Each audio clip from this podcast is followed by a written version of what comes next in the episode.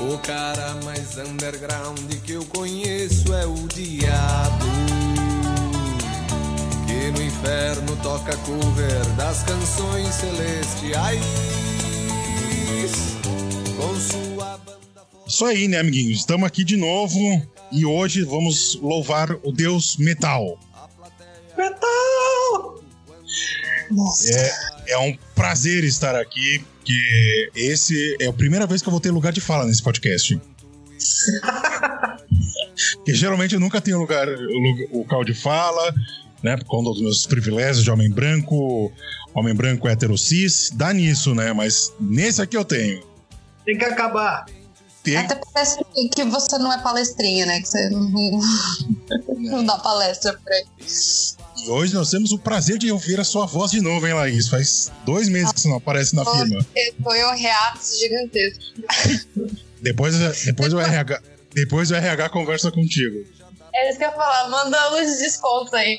Nós então hoje nós vamos fazer uma história do heavy metal, vamos falar lá desde os anos 70, dos anos 60, do final dos anos 60, até mais ou menos a gente, onde a gente está aqui hoje. Nós vamos falar sobre a influência do heavy metal nos jovens, para eles começarem a usar droga, para começar a Ah. começar a fazer atos violentos, queimar a igreja. Tudo de bom, né, seu Vitor? Tem que sair na rua pra fazer o certo, né? Exatamente. Lá pro Ed. Pro- Proerd. Nós vamos fazer o Proerd do lado inverso, assim, né? Vamos inverter o Proerd aqui. Vocês então têm o prazer de ouvir o Bruno, o Vitor. Diga olá, Vitor. Olá, Vitor. Diga olá, Laís. Olá, gente. Olá. Nós temos o prazer de receber aqui ela, a nossa mais nova convidada, que está abrilhantando esse podcast, a nossa querida Yasmin Dias. Olá, tudo bem? A Yasmin tem uma, uma página no Instagram e um canal no YouTube que fala sobre heavy metal, é isso? Sim, já, já tem um tempinho que eu tô um pouco relapso aqui no YouTube, mas eu tô querendo voltar. E a minha proposta é tentar trazer um lado mais histórico pro heavy metal, que muita gente acha que é só música de maluco. Então eu gosto muito de, de pesquisar e de levar esse tipo de informação para as pessoas no meu canal. E nós temos também o, o Ricardo Arruda. Oi, Ricardo. Diga olá. Olá. Beleza? O Ricardo é professor e pesquisador de história. Ele pesquisa rock, né, Ricardo? É isso? Isso, minha pesquisa é, na verdade, sobre o Led Zeppelin, né? Que vai entrar em pauta hoje aí. Então, tanto no mestrado quanto agora no doutorado, estou pesquisando o Led. Do ponto de vista da história, né? Porque eu sou formado em história e não em música. Que legal. Isso mostra pro, pro nosso ouvinte que é basicamente qualquer coisa é um objeto histórico, né? Se você souber recortar, se você souber colocar ele no tempo, qualquer coisa a gente consegue. Não que o Led Zeppelin seja qualquer coisa, muito pelo contrário, né?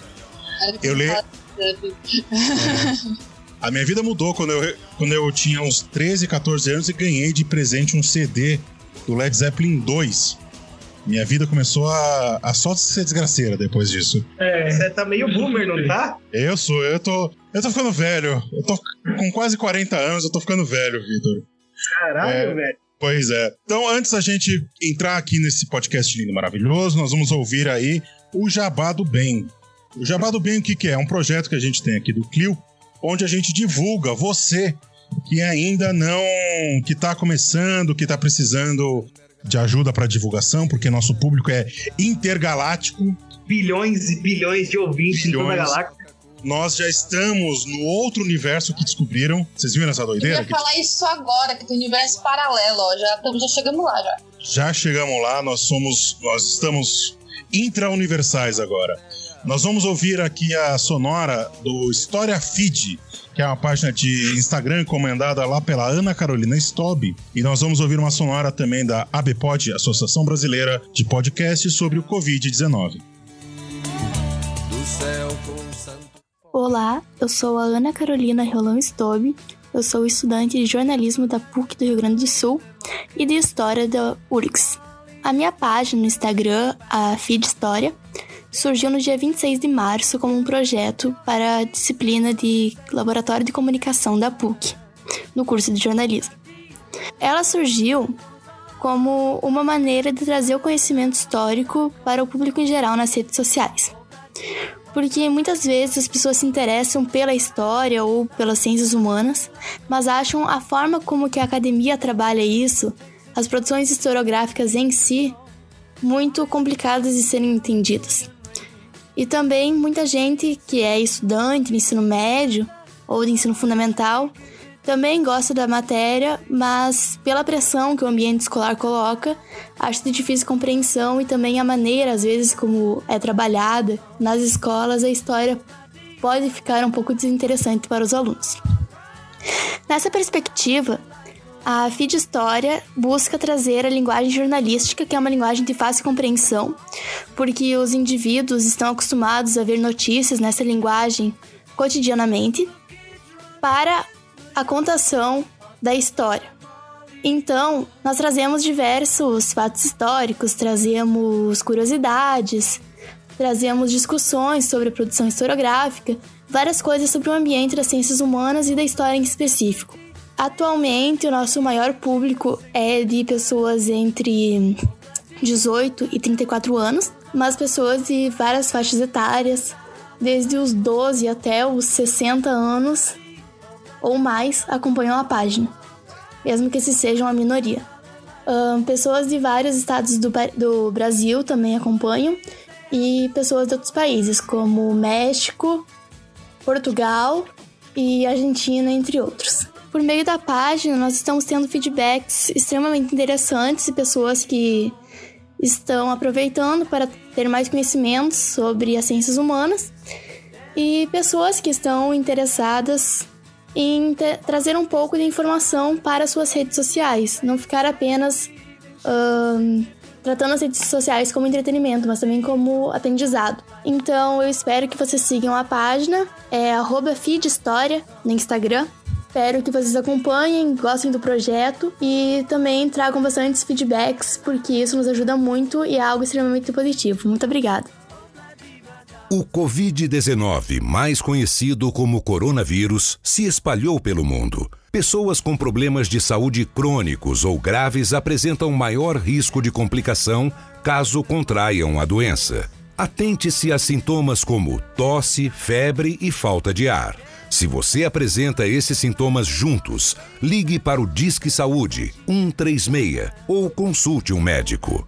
Limpe e desinfete as superfícies de toque constante. Para mais informações, visite o site do Ministério da Saúde, coronavírus.saude.gov.br. Obrigado. Produzido pelo Coletivo Podcast, uma iniciativa ABPOD de colaboração coletiva. Então vocês ouviram aí o História Feed e a, a sonora da ABPOD sobre o Covid-19 no Jabá do Bem.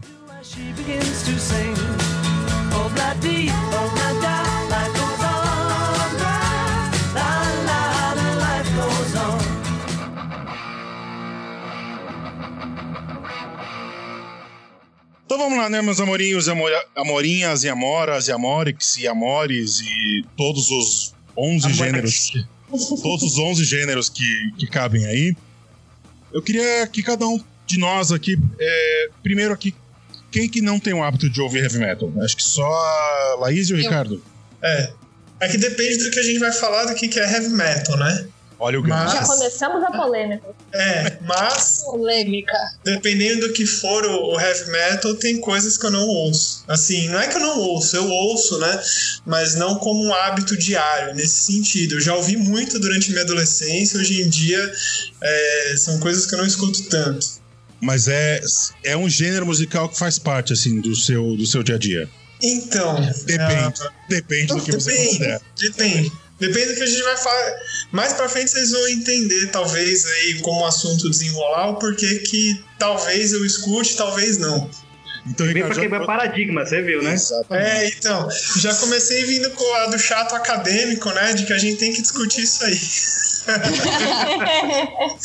Então, oh, Ricardo, você me deu uma ótima deixa aí. Tenta definir pra gente o que é o heavy metal, pra, pra, pra você, assim. A gente entra na conversa. Do seu ponto então, de vista. Meu ponto de vista é exatamente esse, que ele é um gênero musical. Em que sentido? Aí eu vou trazer um pouco do que eu estudei dentro da academia, porque quando a gente for falar dos anos 60, né, que tem aí os Beatles, o Hendrix e tudo mais, uh, que a gente vai comentar, o que, que é um gênero musical? Ele é algo de uma competência técnica. Então, quando você fala a palavra heavy metal, algumas coisas são esperadas, né? Você espera algumas características espe específicas de timbre, uh, de distorção de guitarra, por exemplo, características rítmicas, uh, características vocais, muitas vezes, e por aí vai, né? Então eu vejo o heavy metal exatamente assim, como um gênero musical. O problema de você definir o que é heavy metal é também como o problema de você definir o que é rock, para mim, sim. Porque ele é, não existe heavy metal, né? Existem os subgêneros dele hoje, né? que hum. hoje hoje existe uma multiplicidade enorme de, de gêneros e subgêneros e de sub-subgêneros, né? Que para quem é de fora da cena pode parecer que é a mesma coisa, é o mesmo som, é, é as mesmas atitudes. Só que se você pegar para uma pessoa que ouve, curte, mostrar assim uma banda de black metal, uma banda de death metal, a pessoa vai conseguir Sim. diferenciar, diferenciar tudo certinho. Agora, para quem não ouve, eu vou usar o exemplo aqui da Laís, que tá, falou que, que não ouve, coloca para ela o Morbid Angel e o, sei lá, o Dark Throne. Pra ela vai ser a, vai ser a mesma barulheira do inferno, sabe?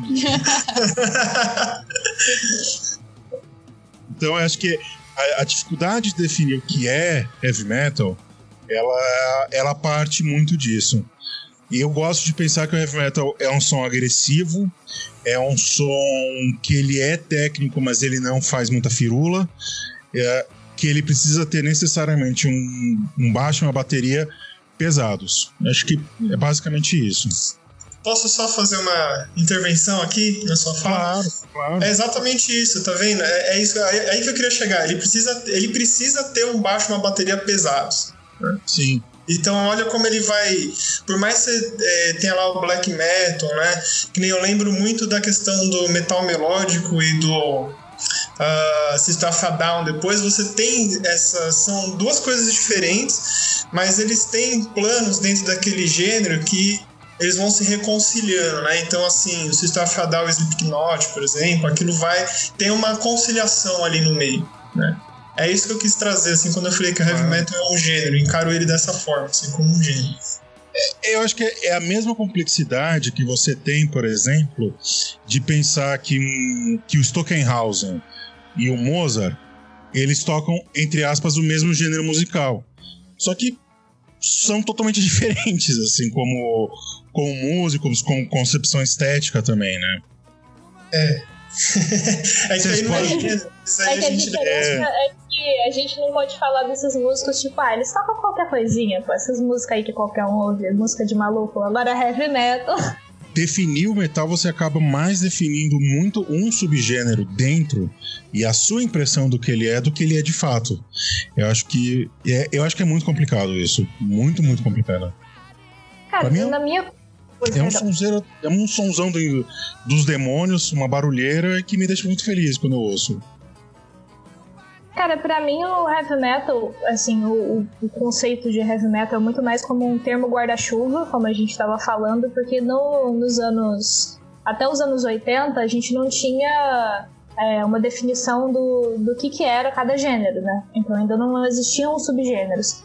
Então, do Deep Purple até o Kiss era tudo heavy metal. E daí você começa a pensar, pô, mas Kiss e Deep Purple eles não têm a mesma, a mesma sonoridade. Eu acho que além da sonoridade, ele também vai para uma parada do lifestyle, porque você vê o cara do black metal, ele se veste ligeiramente diferente do cara do death, do cara do trash, que ele tem um jeito específico de, de se vestir, do cara que curte New Wave of British Heavy Metal. Então, todas essas coisinhas viraram o metal já é um, um, um, subgênero, vamos botar dessa maneira, né? Agora ele, ele, se tornou um gênero de música, porque ele se tornou um, um termo guarda-chuva. Mas daí ele tem uma série de subgêneros que também tem envolvido toda essa questão do lifestyle e do que, que cada, cada subgênero prega, a, a, a que, que cada subgênero tá atrelado também. Então eu concordo que o, o, o, heavy metal ele tem uma, uma característica, tanto é que eu acredito que houve um momento que. Não adianta você falar que ah, o heavy metal surgiu nos anos 70, mas como que você sabe que o heavy metal surgiu nos anos 70 se você não tem como definir que aquilo ali é heavy metal? Senão você coloca. É, Zeca Pagodinho você fala que é heavy metal, entendeu? Então você tem que ter alguma coisa te dizendo o que, que é aquilo ali. Se você sabe que é o samba porque ele tem uma. Ele, ele, você ouve o samba de uma certa maneira, então você tem o heavy metal porque ele tem uma, uma série de características, de requisitos que ele tem que cumprir. De caixinhas que ele tem que dar check. Só que eu acho que vai muito além da música. É tipo gótico. Você não pode falar que você é gótico se você gosta só das roupinhas. Você é trevoso.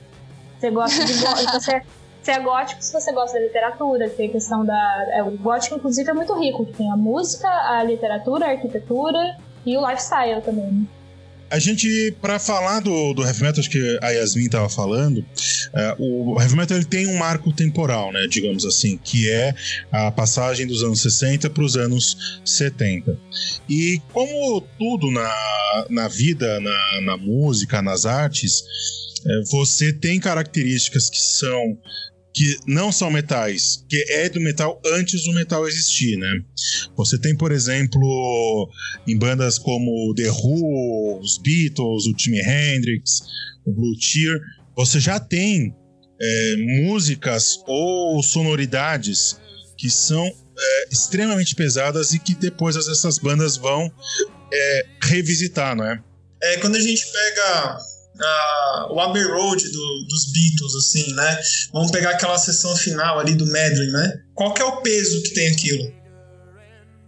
É, não é, vamos dizer assim, não são os Beatles inteiro, né? Não é a carreira inteira dos é, Beatles. É, você pega ali uma Helter Skelter, talvez, que tem um peso a mais. Mas, por Sim. exemplo, Lucy in the Sky with Diamonds. Que os Beatles ele tem muito da, dessa questão, principalmente depois, a partir do, do Rubber Soul, né? Que é essa questão da, da, da dissonância, né? Os Beatles têm essa, esse apreço pela dissonância que depois esses gêneros do metal eles vão pegar essa dissonância e vão levar ao extremo, né? vai além, acho que, da dissonância, né? Vai na experimentação mesmo, né? Então você pega Tomorrow Never Knows lá no Revolver fazer a fita girar ao contrário. Que ali eles estão fazendo né, a fita girar ao contrário, aquela sonoridade maluca e tal. É, ou recortar a fita, espalhar pelo estúdio e recolher de forma aleatória, quer dizer, tá usando o estúdio como um segundo instrumento. Vamos fazer uma outra brincadeira aqui, Jimi Hendrix, que é mais pesado, né? É, Jimi Hendrix e Beatles é rock. Mas qual que é a semelhança do Hendrix com os, do Hendrix com os Beatles? É bem. É, quando a gente vai fazendo essas, essas perguntas, elas vão. elas vão se complicando, né? Pra caramba, porque assim. Ou melhor, já que eu falando palavrão pra caralho, né? já que pode, então vamos arregaçar que eu tô no interior aqui em Franca, mas enfim, eu sou paulistano e, falo palavrão pra cacete. É, e o pior, mas aqui é um podcast de família, viu? Fala palavrão, pega a roupa e vai embora. É, é marcha. Veste a roupa e vai embora. Mas, ligava Pablo Vittar e me é, buscar, então. E o Hendrix, eu só queria chamar a atenção de uma coisa do Hendrix. Ele tem um, um álbum chamado Axis Bold as Love, que se não me engano é o segundo álbum do Hendrix. A primeira música chama XP, né? Ou XP, como a gente quiser chamar ele. É, se vocês prestarem atenção, essa música não tem uma guitarra pesada. Ela simplesmente tem uma microfonia. O que, que, eu quero dizer com isso? O Hendrix ele não necessariamente está preocupado com o peso da guitarra, porque o Hendrix ele experimentava a sonoridade de guitarra. Fazendo uma comparação aqui. Os Beatles experimentavam lá com o estúdio e tudo mais. Não que o Hendrix não fizesse isso. Mas o Hendrix estava preocupado em experimentar sons de guitarra. Sacaram onde eu quero chegar? Então esse, esse rock dos anos 60 ele é muito experimental. Por isso que ele não pode ser visto como gênero porque ele não tem uma competência técnica. Por isso que eu falei que eu vejo heavy metal como uma competência técnica. Ainda que você vá para os subgêneros, você não tem uma determinação dentro do rock do que deve ser feito. Então você pega, sei lá, Beatles, The Who, Pink Floyd, Piper at the Gates of Dawn. É, o próprio Dark Side of the Moon, o Maguma, que são coisas mais underground, é rock.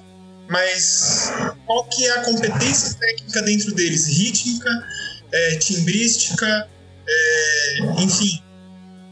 É, como é que funciona a harmonia dessas músicas? Entende onde eu quero chegar? Quer dizer, você não, você não encontra uma coisa reta, você não encontra uma coisa lógica, uma coisa determinada.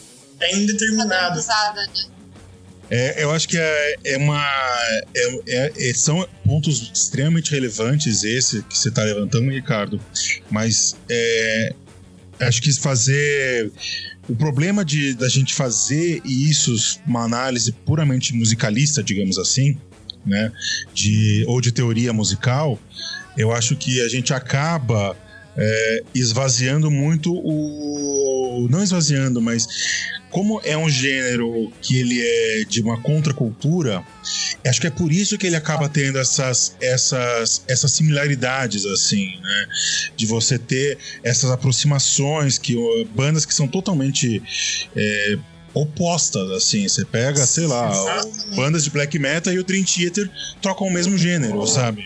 É, mas é exatamente isso, porque assim, Vamos fazer uma brincadeira aqui. Como é que funciona o mercado? Não tô nem falando de indústria cultural, tô falando de mercado mesmo, né? O mercado dentro do capitalismo.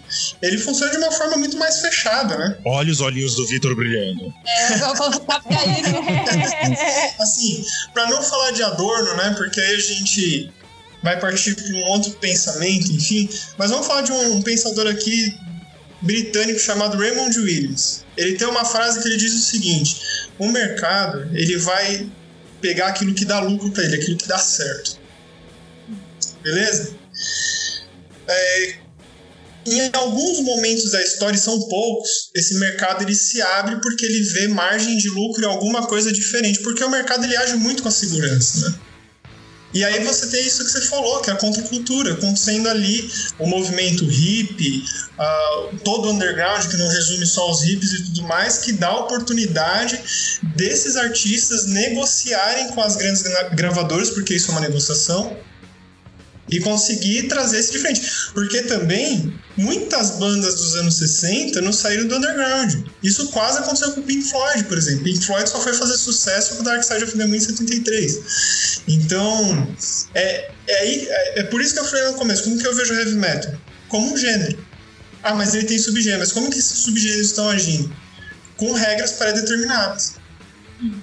Eu não sei se foi acadêmico demais. Não, não, não, não, não tá perfeito. Eu tô de forma mais tranquila porque eu tenho esse medo, assim, sabe? De ser não, imagina. arte. Imagina. Enfim. E, e, e, aí é onde que o heavy metal pega como gênero. Agora a gente tem que se questionar o quê?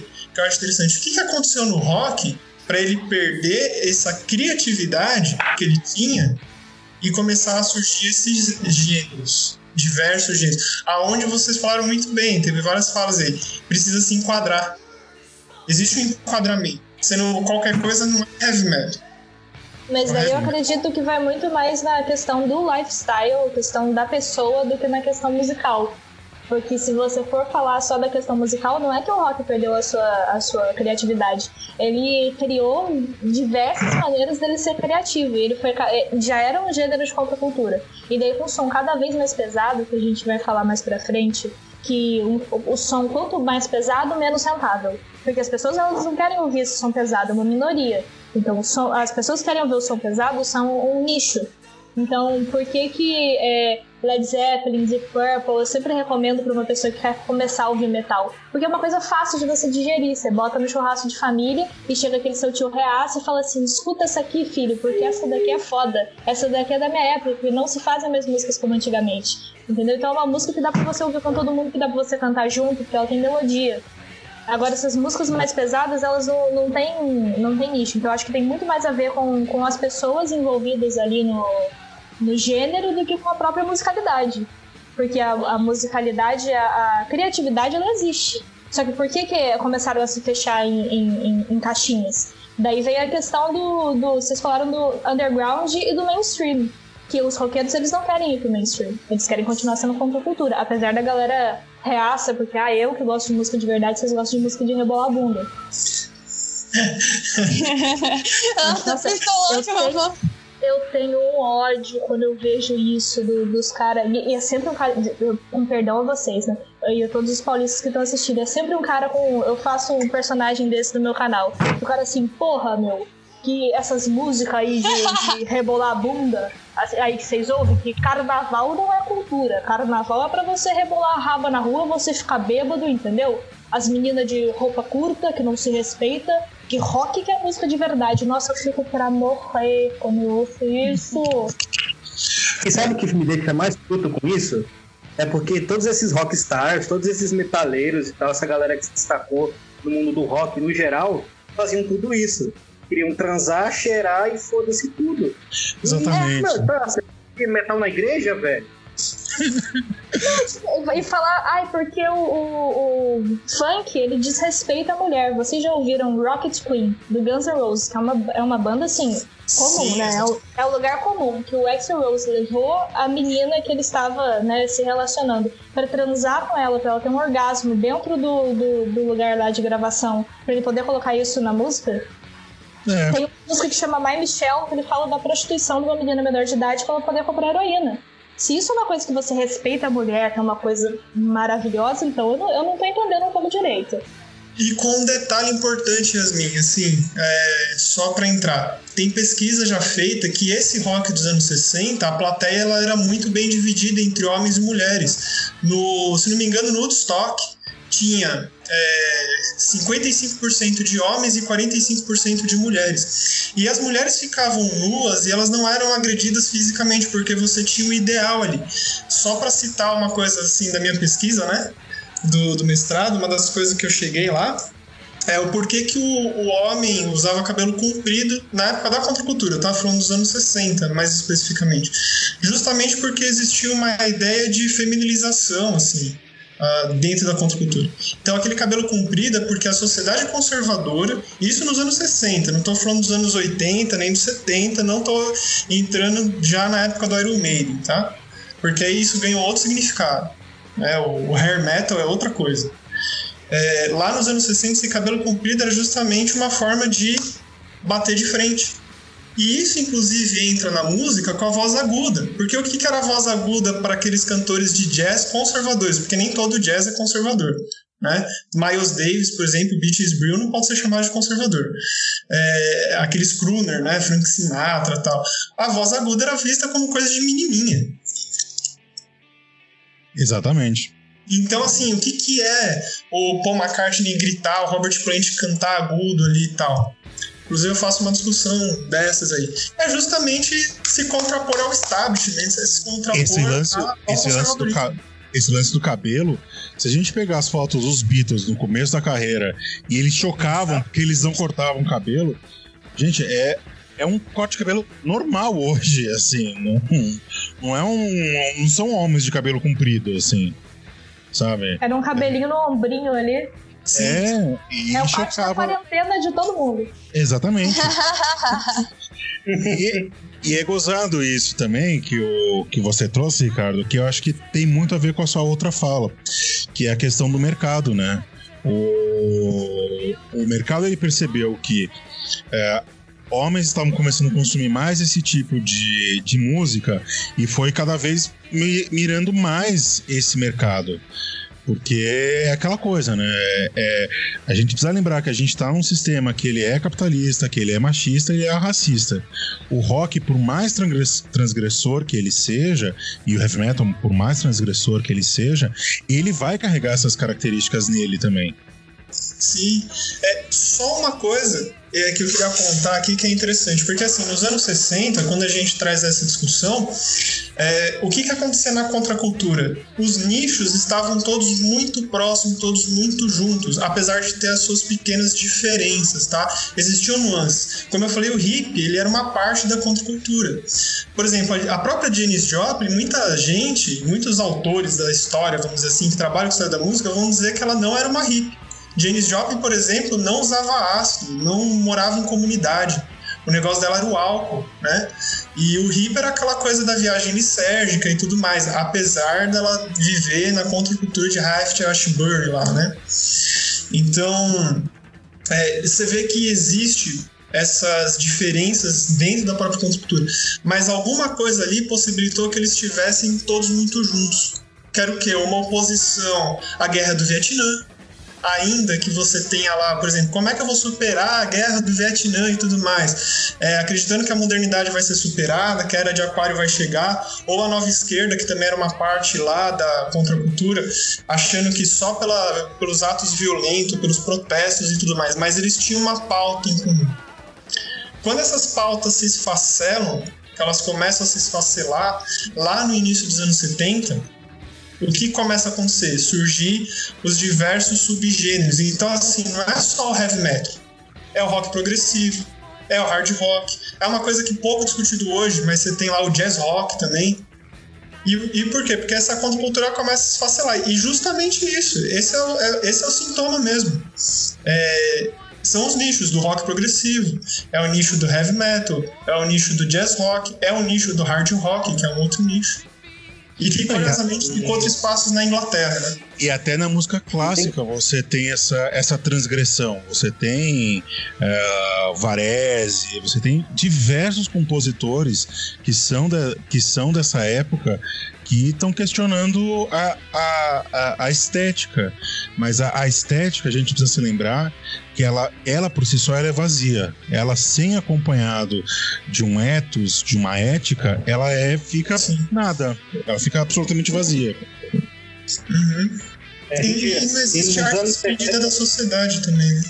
Importante falar isso. É, e nos anos 60, nos anos 60 a gente está falando de um período revolucionário. Né? Então Sim. a gente tem de 78, os processos de libertação dos povos é, colonizados em África, uhum. a gente acabou de ter a cubana, acabou de ter uh, a revolução na China, enfim, você tem uma efervescência muito grande aí. Eu vou reafirmar o que você falou sobre as pautas unificadoras é, da contracultura, né, que basicamente são a anticapitalistas, antissistêmicas, etc. E, e justamente isso, nos anos 70 isso dilui e essas bandas, algumas é, vão tomando um caminho extremamente comercial. Então, é, até a sonoridade muda, surgem novas bandas que tomam o mercado. E essas bandas começam a soar como orquestras, né? Então, você tem shows que parecem é, shows de teatro, não são mais shows de rock, sim, sim, sim. É, mas é, é, a gente, para hoje, isso pra gente parece meio cafona e meio careta. Só que pra época era extremamente desafiador você é, você pensar um Rick Wakeman, por exemplo, o cara é, repensando de como como como criar um instrumento que o sintetizador ele possibilita isso, você criar um som que ele é único, que ele é só seu, só, ele só existe contigo, né? Então o o heavy metal, eu acho que ele consegue uh, ele consegue aliar duas coisas, que é esse caldo da contracultura, uh, ele busca é, uma. Ele pega esse caldo da contracultura, ele percebe que essa ideologia hippie do paz e amor, só a paz e só o amor não vai ser suficiente. E aí ele começa a injetar uma dose cavalar de violência. E aí essa violência ela pode ser uma violência sonora, ela pode ser uma violência é, lírica, ela pode ser uma violência rítmica, né? Uh, o álbum para mim que inaugura o heavy metal é o Black Sabbath. Eu acho que pro Ricardo, o que ele tá fazendo aqui, ele tá meio que discorda. É, então, mas aí. É por isso que eu falei lá no começo que depende, assim, qual é, o que, que é heavy metal. Então, só para trazer uma característica do, do Black Sabbath, assim, se a gente pegar Iron Maiden, por exemplo, Iron Maiden começa com um som de guitarra que ele parece que ele tá se diluindo, assim, né? Então e, e, é lento, né? Vocês percebem como esse, aquele início, aquela introdução, ela é lenta, né? E aquele som ele vai. É arrastado, né? Ele é arrastado. Isso é uma característica da psicodelia. Sim. Exatamente. É, a, a, psicodelia ela tem uma característica que a gente chama de decronização, que é justamente isso. É, ela muda a percepção de tempo. E, e, as coisas na psicodelia, ela, ela faz com que tudo. Parece que tudo que está à sua volta está se diluindo. Que é uma coisa que você vê em Lucy in the Sky dos Beatles, só que você vê de uma outra forma no, no Black Sabbath. Por exemplo, no Sábado Blood Sabbath tem uma música chamada Fluff, ou Fluff, enfim, não sei pronunciar o certo. Mas Fluff é uma música que parece música de ninar. Isso é uma outra característica da psicodelia também. A psicodelia, ela, a, o movimento hippie, né, tinha aquela coisa de ir para temas infantis porque era aquilo que não era tocado pelo materialismo capitalista do mundo adulto. Então eles recorriam à infância, que está muito próximo depois aí a gente pode discutir da interpretação do Tolkien no Led Zeppelin. Nossa, é o que eu ia falar aí, que é a fantasia, né? Você que tem é a fantasia, porque diversos gêneros do metal lidam com fantasia. Exato. Entendeu? Só que assim, aí é que tá, por exemplo, você pega o War Pigs. O War Pigs é uma outra característica, é uma música que ela tem, parece que vários ambientes sonoros, né?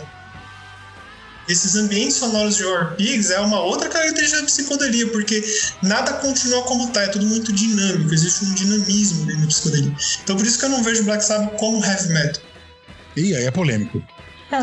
Por isso, Aí é polêmico. assim, Aí é polêmico. e, e uma outra coisa que eu Gostamos gostaria de polêmica. Uma outra coisa que eu gostaria de jogar na discussão é o seguinte: o quanto é, caracterizar o Led Zeppelin o Black, e o Black Sabbath como heavy metal, muita gente faz isso. E eu também discordo que o Led Zeppelin seja heavy metal. Aliás, o próprio Jimmy Page discorda disso. Ele fica muito bravo quando chama de, de heavy metal. É, o quanto isso é uma necessidade de mercado tá? E uma necessidade também de segmentar determinadas coisas dessas bandas. Então, trazendo só uma característica do Led Zeppelin. Ah, e, e isso também cabe pro, pro Black Sabbath. É, muita gente lembra de Black Dog, por exemplo. Pouca gente lembra de uma música do Led Zeppelin chamada Hats Off to Roy Harper, que é a última música do Led Zeppelin 3. E a gente pode citar outras, Frames, Boneyard Stu- Stomp, é, enfim, a Led Zeppelin não é só guitarra, tem muito experimentalismo no Led Zeppelin, que é muito parecido com aquele experimentalismo dos anos 60. É, Eu encaro o Led Zeppelin, assim, pessoalmente, muito mais como um rock pro- progressivo do que como heavy metal propriamente dito. Eu acho que o, o Led, ele preparou o terreno para o que estava por vir. Que eu acho que, Eu assim, sem que- querer... Oi, pode falar. Não, pode falar. É assim, sem querer puxar a sardinha pro lado do heavy metal, mas já puxando a sardinha, eu acredito que houve uma construção de, de tensão no cenário da música e da contracultura no geral para o surgimento do heavy metal. E daí eu vou ser obrigada a aceitar o, seu- o convite do Ricardo para sair 30 minutinhos no soco sem perder a amizade. Que eu acredito que o, o, o Black Sabbath é a primeira banda que ela reúne todas as características necessárias, ali, as esferas do, do dragão do, do heavy metal, para você criar a sonoridade que você espera. E eu acredito que, como a gente estava falando do, do cenário ali da político e histórico e social da, da Inglaterra, é muito interessante você pensar primeiro que tinha muita eram jovens muito é, descontentes com o que estava acontecendo, porque Birmingham na época, né, que Birmingham é berço não só do Black Sabbath, como também do Judas Priest. É, ele tava, ela estava se recuperando ainda dos efeitos da Segunda Guerra Mundial. E todos os membros do Black Sabbath, eles eram é, filhos da classe operária. Então, era uma galera que o, o Ozzy fala no, no livro dele, Eu Sou Ozzy, que o pai dele é, tratava qualquer, tipo, mandava ele tratar a espinha com graxa. Ah, tá machucado, passa graxa. E, tipo, o próprio Tom Iommi, que perdeu a, a ponta do- dos dedos da mão esquerda, que é a mão da guitarra, e ele teve que... é, muito da parte da sonoridade do, do heavy metal vem do experimentalismo do rock, e vem dessa questão de você ter que se reinventar. O cara não, podia, não tinha lá a ponta do dedo, ele fez um dedal, fez um negócio e ele deu um jeito de tocar do jeito que, que dava do jeito que ele queria. E outra coisa que eu queria falar também, que tem a ver com, essa, com a psicodelia e com o rock, que se você parar pra pensar o que, que o, o início do, do metal, que é o Black Sabbath, pra mim, né? Há muita controvérsia, tem muita gente que fala que o heavy metal começou com Helter Skelter dos Beatles. Eu discordo, até porque eu detesto Beatles, mas eu, eu discordo, eu discordo plenamente. Só na parede aqui, ó. Não, assim, você tem todo eu só você queria tem todo o dizer direito que- de estar errado. Eu acho que só queria dizer que, na verdade, o heavy metal começa com um Wagner. Ah, meu Deus. O ciclo, o ciclo do, do Anel, do Wagner, da, da operística do Wagner, a tetralogia do Anel, tem todas as características. Ah, isso que eu ia falar, falou o medievalista. Tem todas as características do heavy metal. Tem todas. Mas Nossa, mas, mas aí depois a gente vai chegar numa, numa problemática ali que eu quero. tô doida pra problematizar a Idade Média no metal. Mas pera aí. O que eu queria dizer é que o, o que o Cuidado. Black Metal, o que o Black, o que o Black Sabbath e o, e o, o rock psicodélico tem em comum é o uso de droga. Porque o que catalisou ali o, o, o Black Sabbath foi, era uma galera da classe operária, pobre, que vivia numa, numa cidade que não tinha a menor possibilidade deles serem nada além de, de operários de fábrica, como os pais deles e provavelmente como os filhos deles. Eles começaram a se envolver com música just because, porque né, adolescente tinha nada pra fazer além de sair quebrando as coisas pela cidade. E eles começaram a, a é, curtir muito o oculto, que era uma coisa errada, eles queriam se envolver com aquilo. E isso também tem a ver com a música, porque o Tommy Iommi ele resgata o trítono do diabo. E daí eu acredito que o Ricardo vai saber explicar muito mais, muito mais melhor do que eu.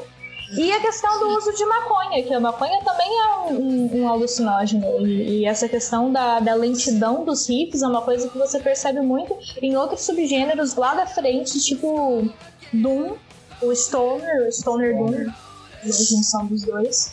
Enfim, eu acredito que a pedra angular do, do heavy metal foi Black Sabbath. Nada me tira da cabeça, porque é, é o que junta todos os elementos: o oculto, o- os riffs, é, a presença de, de guitarra, baixo bateria utilizados da maneira que eles utilizavam, porque essa, essa junção já, já existia, né? Mas utilizado do jeito que eles faziam, foi a primeira vez que, que se viu, entendeu? E o uso de droga. É, só uma coisa que não, eu não discordo do que você falou. E algumas, assim, grande parte das coisas que você falou eu concordo. Mas o que eu tô querendo trazer aqui é o seguinte: o Black Sabbath ele tá muito mais próximo das bandas dos anos 60 em termos do- da sua experimentação do que do próprio heavy metal. É isso que eu quis trazer. Ah, não, isso, isso com E- certeza. É, é, tem, tem uma tem uma coisa dentro disso assim por que, que a gente não consegue finalmente decidir quem começou o heavy metal se foi Helter Skelter, Helter Skelter dos Beatles ou Black Sabbath por que, que fica esse debate porque na verdade essas bandas dos anos 60 elas deram a fórmula para todos os subgêneros de rock que viriam depois Sim. ela, todas elas deram. O Black Sabbath, o Led Zeppelin, os Beatles, o The Who, todas elas foram de alguma forma. Mas elas não ficavam presas a essa fórmula. Elas eram muito mais diversas. Inclusive as fórmulas que vieram depois, tal, se a gente for parar para pensar, elas excluem muita, muitas coisas que essas bandas fizeram, né? Então, por exemplo, você pega lá Revolution 9 dos Beatles, lá que tá é a última, é a última penúltima música que tá no álbum branco, né? Aquilo é experimentarismo de vanguarda, tanto que o John Lennon teve que brigar horrores para aquilo entrar, né? E você não consegue, eu particularmente não consigo ouvir mais que um minuto, porque é uma colagem aquilo. É, é difícil de ouvir. E- então é, é essa característica que eu vejo no Black Sabbath muito mais próximo dessas experimentações do que ah, do próprio heavy metal. Isso não significa que eu não pense que eles trouxeram características da forma. Trouxeram, assim como os Beatles levaram, assim como o Led Zeppelin levou. Agora, só uma coisa, não concordo que Led Zeppelin seja rock progressivo. Primeiro porque é engraçadíssimo imaginar que o Jimmy Page abriu a porta do estúdio e ficou dando tchauzinho pro John Anderson, acho que é o, o vocalista do Jethro Tull, pra Ian atrapalhar Anderson. o cara a troca- tocar flauta porque ele não suportava rock progressivo. Apesar que o Led Zeppelin tem, tem algumas músicas de rock progressivo, por exemplo, Starway to Heaven.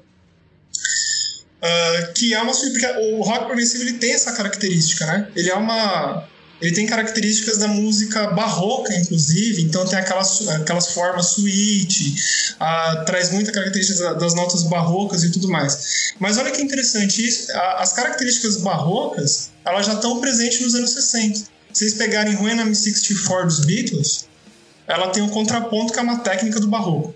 Se vocês pegarem Atom Heart Mother, que é aquela suíte do, do Pink Floyd, suíte é uma coisa do barroco. Ainda que a suíte do Pink Floyd seja uma coisa meio maluca, né? Perto do que essas bandas como Jet Total fizeram, que é uma coisa muito mais centrada dentro do gênero, né? Tem características já é, pré-estabelecidas. Então, assim, eu não estou negando que o Black Sabbath tenha dado características pro heavy metal. Eles deram. Mas a minha questão é, eles se fecharam nessas características? Eu acho que em determinado momento da história deles, sim, mas nesse começo de 70, 75, até o sabotagem ali mais ou menos, eu acho que não. Enfim, não, assim, eu... se fechar e dizer que eles não experimentaram nunca mais, falou dessa água não, não beberei, não vou afirmar. Até porque se você reparar o, do primeiro CD pro, pro Paranoid, por exemplo, do Black Sabbath pro Paranoid, é uma mudança rítmica muito grande. E até na própria na própria carreira solo do, dos membros, do próprio Ozzy. Ele foi para uma, uma parada muito mais, mais palatável, quase um, beirando ali um, um hard rockzinho safado, sabe? Uhum. Que ele mesmo odeia, né? É, é assim, é, é, legal, é gostosinho, é farofa, é, é, é uma coisa.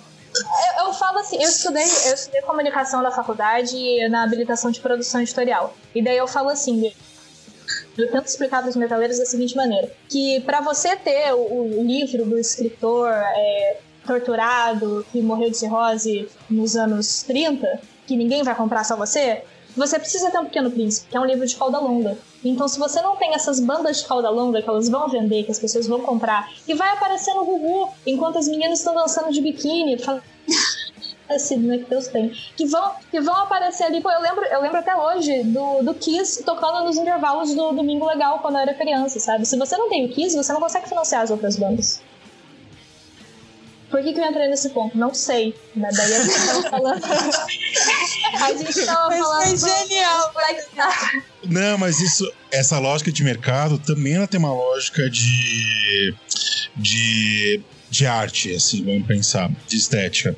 É, se a gente pegar todo o período artístico, você tem o revolucionário, você tem o cara que planifica essa, essa estética, e depois você tem as, as uh, os derivativos, né? Se você pegar uh, de novo na música clássica, se você pegar o, o Beethoven, ele é o revolucionário.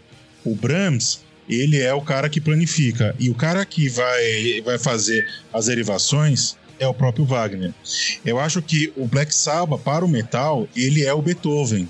Ele é o, a grande revolução. Porque ele pega, ele pega influências do rock lá do, do, do rock blues, assim, né? De você fazer aquelas progressões harmônicas de, com, 12, com 12 acordes você pega essa dissonância, essa dissonância do, do psicodélico, você pega essa estética é, mais depressi de, depressiva e mais é, que o próprio ambiente traz e bota tudo naquele caldeirão e pum, joga. Né? O Led Zeppelin, por, por seu lado, ele bota alguns outros elementos para, para o gênero, que é a questão do, do virtuosismo. Né? Você tem os quatro músicos ali do, do Led Zeppelin, são quatro são quatro virtuosos, né? Você pega os quatro são virtuosos. Sim. E, e essa questão é. do místico e do, e do fantasioso que também no heavy metal tem. No, o heavy metal não é só demônio e depressão. Você tem esse, esse escapismo Vamos muito grande. isso no COTS. Heavy metal não é só demônio e depressão. Eu vou fazer é, uma. Mas tem outras bandas. Tem outras bandas que eu acho que vieram até antes do Saba e tem características importantes, tipo o FO, o Gloucester Cult, que já tinham elementos é, que podem ser considerados de heavy metal, né? Até nesse circuito do blues rock mais alternativo na Inglaterra mesmo. É, mas eu acho que o, o Black Sabbath trouxe a fórmula geral do que é o heavy metal, apesar dessa questão da experimentação e tudo mais. Né? E tem um, algo importante, porque eles estão vivendo um momento de recessão econômica, de neoliberalismo, é uma cidade historicamente ligada às lutas proletárias, é uma cidade operária.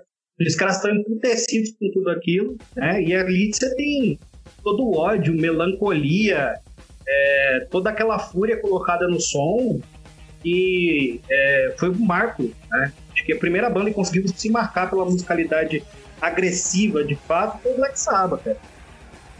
Mas, mas é exatamente isso. Eu acho que o Black Sabbath ele, tem, ele traz muito mais. Ele, não é só a questão da música que eu tô falando, ele traz muito mais da questão da pessoa.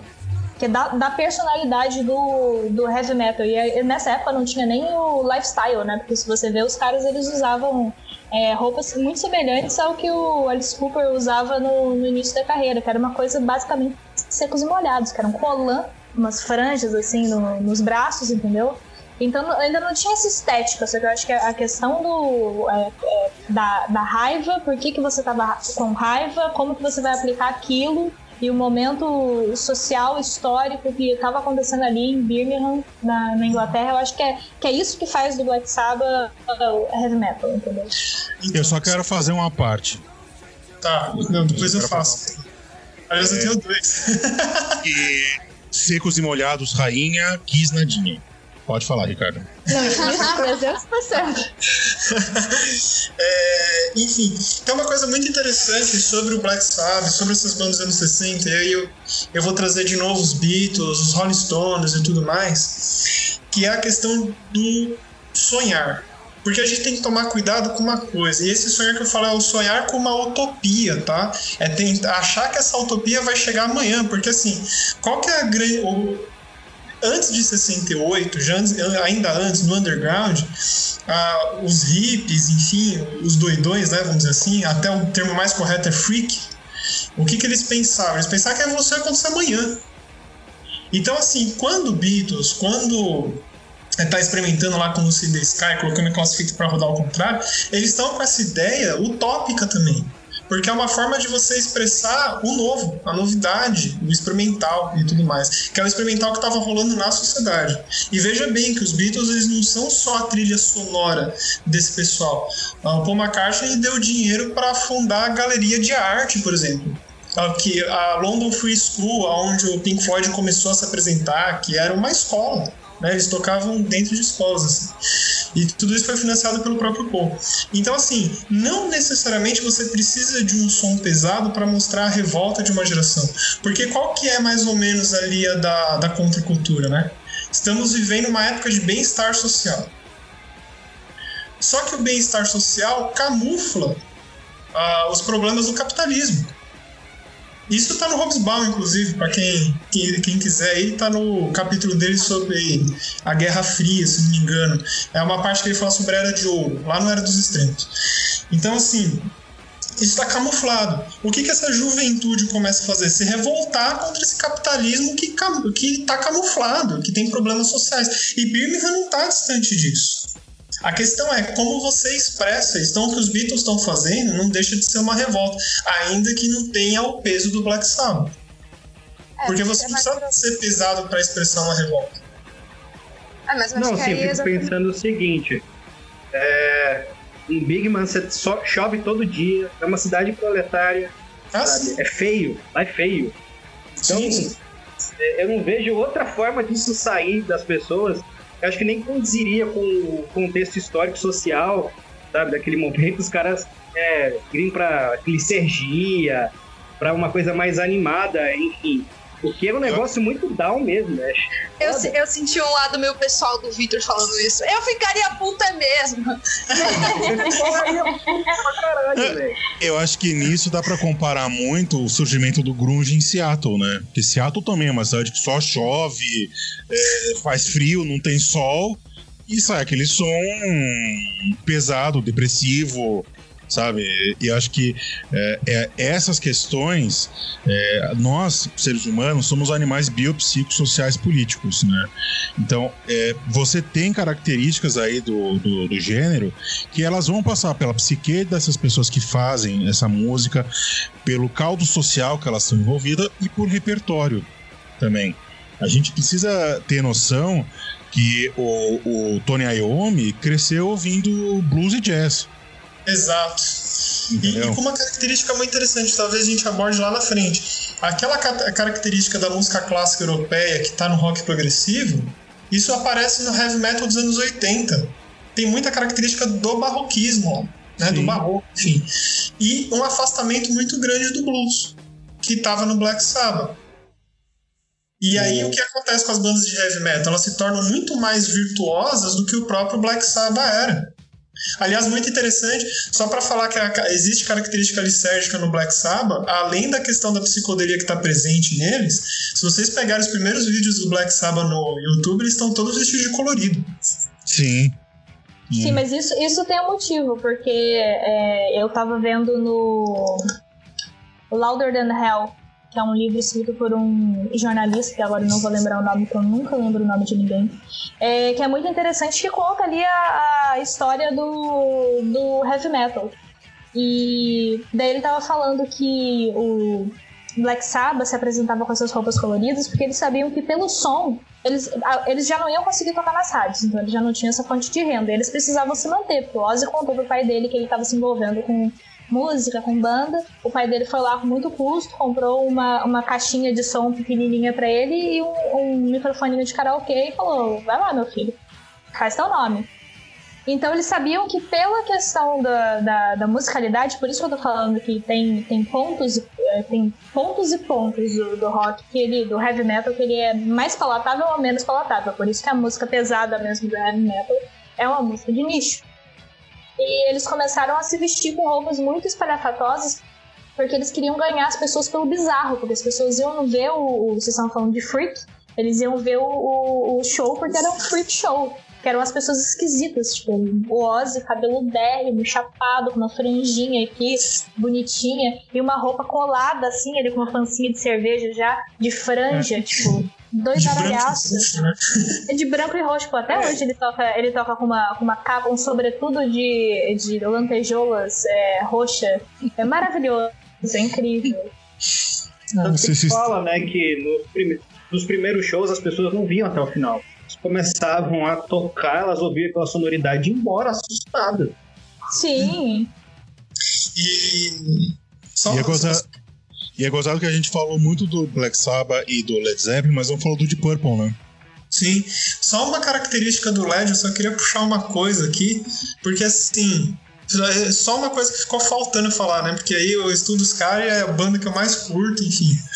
É, também, né? Além de estudar eles. O LED tem uma coisa muito interessante, porque o LED ele atravessa tudo que tem dentro do rock. Eles estão. Tem folk rock no LED, então Battle of Evermore, por exemplo, que é folk rock britânico. Going to California, que é estilo folk rock é, é, estadunidense, né? Ali, estilo Johnny Mitchell, enfim. Aí tem música experimental, When the Live Breaks, por exemplo. É uma música que ela não. Simplesmente ela não é tocada ao vivo durante toda a carreira do Led Zeppelin. Por quê? Porque é experimentalismo de estúdio, ele coloca eco reverso nessa música. Então você não consegue reproduzir ela ao vivo. Então isso aproxima eles muito do experimentalismo dos anos 60. Aí você tem lá blues e você tem blues psicodélico também. Por exemplo, estava escutando que eu tenho o disco do, de vinil do LED, né? E assim, a experiência do disco de vinil ela é bem diferente da experiência com CD ou, ou mesmo pelas mídias digitais como Spotify porque a, o som é mais abrangente, você escuta melhor os graves e os agudos, né? Tem uma parte lá que parecia que a bateria tava tocando ao contrário, assim. Falei, nossa, o que ele tá fazendo? Porque o, o, o, eco do som, né, quando ele coloca eco reverso, ele vem antes do sinal do som. E, e isso estava na bateria. Né? Então, assim, é, é uma banda que ela atravessa tudo. E quando eles fazem rock progressivo, que é Starry to Heaven, se vocês repararem, né, e aí fica a minha provocação. É, toda, toda suíte de rock progressivo, né, aquelas músicas com três partes, quatro partes, vem sempre como a primeira música do álbum e sempre no lado A, né? Então você pega Tarcos, do Emerson Lake Palmer, se não me engano, né? Tem esse estilo, enfim. E o Led Zeppelin vai e coloca uma suíte de nove minutos, bem menor do que as suítes que aconteciam antes, e como a última música do lado A, que é Starry to Heaven.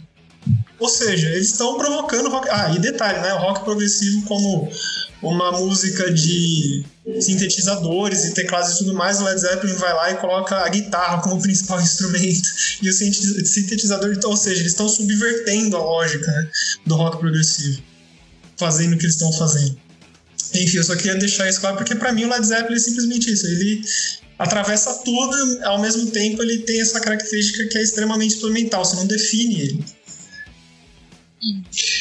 Então eu acho que a, a gente chega a um consenso que é, é heavy metal e não é heavy metal esse período. Não. Exato. É, concordamos em discordar. Discordamos, é, concordamos em discordar, exatamente. Ou ele é uma forma cultural, né? Não sei se. Tem um autor de, que escreve sobre rock, que é um jornalista, chamado Rodrigo Mereb. Ele fez um livro chamado Som da Revolução. E aí, só que a discussão dele é em cima dos anos 60. Que a gente fala tanto de gênero, gênero, gênero, gênero, gênero, né? Tem uma, um conceito que é de forma cultural que ele também vai se encontrar no Raymond Williams. Só que o, o, o não faz, não fala de forma cultural pensando no Williams, né? porque ele é jornalista. Mas é justamente isso. Você tem uma diversidade tão grande de músicas né, de musicalidade, de experimentação e tal, que como você vai colocar os Beatles na mesma caixinha que o Jimi Hendrix, para voltar lá naquela questão que a gente começou, tal. Ou mesmo os Beatles na mesma caixinha que o Black Sabbath, ou enfim, que a mesma caixinha que o Led Zeppelin, você não coloca. Você não coloca o The Who, o Pink Floyd, você não coloca nenhuma dessas bandas. Por isso que ele traz a questão de forma cultural, porque você olha é como se fosse esse guarda-chuva, né? Você olha para tudo isso sem colocar uma coisa acima da outra, mas você olha para aquele caldo cultural. E aí você consegue não pensar em gênero, porque gênero é uma outra coisa. E aí, avançando aqui no tempo, inclusive, que é por conta do, da duração, porque senão a gente vai ficar seis horas aqui de podcast. uh, a gente tem no meio dos anos 70, você tem a explosão de, de, Acho que são duas coisas distintas. De um lado, você tem o punk, que aliás tem um episódio que a gente já fez sobre a história do punk, e de outro lado você tem o surgimento de bandas como Judas Priest e o Motorhead. É, são essas duas, essas duas dinâmicas mostram um, músicas ainda mais agressivas. Né? Você tem o, o Judas é, tocando cada vez mais rápido e cada vez mais uh, com a sonoridade de ter duas guitarras, uma guitarra base, uma guitarra solo, e o Motorhead, aquela doideira que eles sempre foram, né? Aquela coisa é, é, é, que daí a gente já começa a separar um pouco é, em gêneros, é, um pouco antes dos gêneros começarem a existir, né? É que né, há Isso. controvérsias, como tudo no, no mundo do, do, heavy metal é, há, é, que Motorhead é power metal, speed metal. Nossa. Ou power metal speed, speed metal. É não, tem gente, tem gente que fala que é power metal, tem gente que fala que é speed metal, daí fica aquela, aquela coisa controversa. Então, ó, tipo, o Motorhead fica num gênero que é mais ou menos o meio termo entre o New Wave e o punk. Que tem uns elementos ali do, do punk, que é uma, é uma música mais rápida, é uma música mais. Sim. Você não vê o Motorhead fazendo música de 5 minutos. Não, e uma outra coisa, né, que o, o, o punk, como ele tenta, ele tenta é, fazer uma ressignificação do rock lá dos anos 50, não é nem dos anos 60, dos anos 50, o, ele se torna mais simples. E o Motorhead, a melodia é três, quatro acordes no máximo. Uhum. É, você não tem uma sofisticação musical muito grande no Motorhead. Né? E o punk já tem muito disso. E é gozado que aqui, na, em termos culturais, apesar do, do som ser razoavelmente parecido, você começa a ter um distanciamento muito grande entre, os entre as duas cenas, né? Entre a cena do, do dos, dos headbanger, dos metaleiros, e a cena do, dos punk. Você começa a ter. Assim, Principalmente assim, uma... nos anos 80, né? Principalmente uhum. nos anos 80. Né? E é gozado, porque do, dos dois lados do muro, você tem gente mais à esquerda, mais à direita, mais a política também, que só tá lá pelo som. Só que é simplesmente por não, não fazer parte do clubinho, sabe? Uhum. De não ser do clubinho, tem essa, essa rivalidade muito grande. Mas é aquela, aquela parada que é como começa o. É, é, isso não é só uma fase, mãe. É legal eu ser diferente, então eu também vou me vestir diferente para poder me enquadrar nesse determinado grupo aqui. E o grupo que é diferente do meu, ele automaticamente não pode se misturar comigo. Então, é ser diferente para ser igual, né?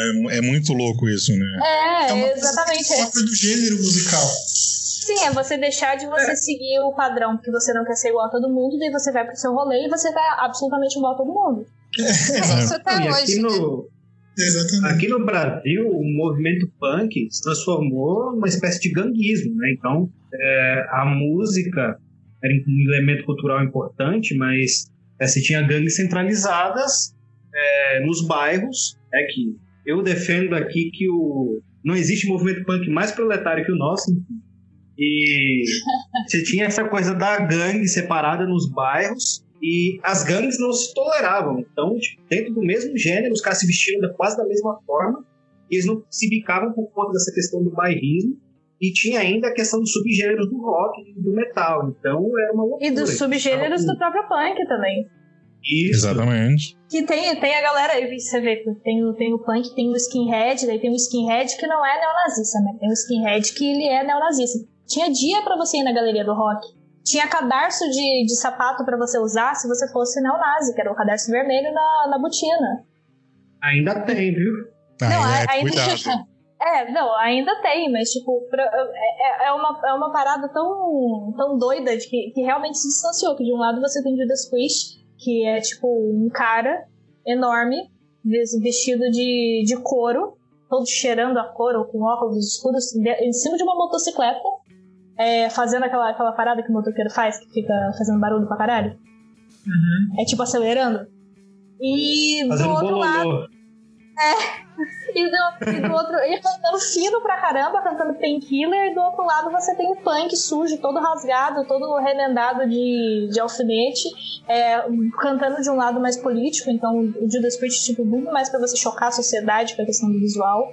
E a questão do, do punk, muito mais uma questão pra você chocar com o visual, mas pra você chamar atenção pra uma questão política, porque a, cultura punk também é, é- Por baixo daquilo tem toda uma cultura de zine que é interessantíssimo se você for parar pra estudar aquilo ali, que tem toda é, uma questão da, da política por trás daquelas músicas e por trás daquele movimento. Por isso que a galera zoa tanto supla, porque é punk de boutique, né? Só deixa eu dar- fazer só um, só um adendo aqui. Que o, o, o vocalista do, do Judas Priest é talvez o segredo mais mal guardado da história ele ser gay. Mas é sensacional que no, no meio do heavy metal, que é um meio que não tolera homossexualidade e não tolera mulher, que essa que é a verdade, que daí a gente, depois a gente vai entrar na, na, na O heavy metal, não adianta falar que heavy metal é lugar pra mulher também, porque o heavy metal ainda acha que o lugar da mulher é na cozinha. No máximo, você pode ser aquela donzela que tem o cara na capa do, do CD de, de power metal com, com de, sei lá, com tanga de texugo, parecendo o, o, o Arnold. Schwarzenegger. Fica um beijo pro pessoal do pode ser- Menor aqui. É, você não conhece o Menor. e daí você pode ser aquela menina abraçada na perna dele, falando: Oh, meu herói, você me salvou de- desse dragão maravilhoso. Você vê, o, o metal ele bebe tanto, o metal dos anos 80, ele bebe tanto dessa fonte do, da, da Idade Média que ele também bebe da fonte de como as mulheres são tratadas. O metal. ele Era. não é- Sabia que ia ser. Você tá mexendo com o medievalista convicto aqui. Isso não muda o fato de que o- o- a, a cultura medieval que é, o Dio e essa galerinha de Discreet também, essa galerinha toda bebeu, tornou o heavy metal um local inóspito para as mulheres. Oi, Yasmin. A- contribuiu. Posso só fazer uma parte aqui dentro do que você falou? Que é o seguinte: é, eu penso muito rock, né? E aí o heavy metal tá incluso dentro do que eu penso. é, nesse, nesse movimento dos anos 60 indianos. Tá? Então, inclusive, quando eu penso Led Zeppelin, eu me refiro aos anos 60. Olha o que a gente está falando aqui. Ah, o rock era uma coisa que você não categorizava. De repente, você começa a categorizar. O rock, quando ele trazia a Idade Média, era uma Idade Média no sentido psicodélico revolucionário. Quando, ele, quando tem a presença da Idade Média no Led Zeppelin, não é a Idade Média, por exemplo, por si, mas aquela Idade Média ela vem muito no sentido artístico, tá? Ah, então, muitas vezes ela vem com um sentido alegórico e, inclusive, muitas vezes evolucionário. No underground londrino tem um artigo, vou tem uma fonte chamada International Times que tá todinho online sobre que é dos jornais do underground dos anos 60, assim. Esse jornal ele existiu até 94, vocês acham ele todo online. E o nome do, do site é esse mesmo, International Times, tem lá o arquivo, né? Tem um artigo que eu tava lendo sobre é, o rei Arthur, que entrou também na, no meu mestrado lá. E os caras acreditavam que o rei Arthur viria para libertar a sociedade da modernidade que oprimia. Olha, olha a transformação histórica que a gente está falando aqui. É Quer uma dizer, negação é uma do presente.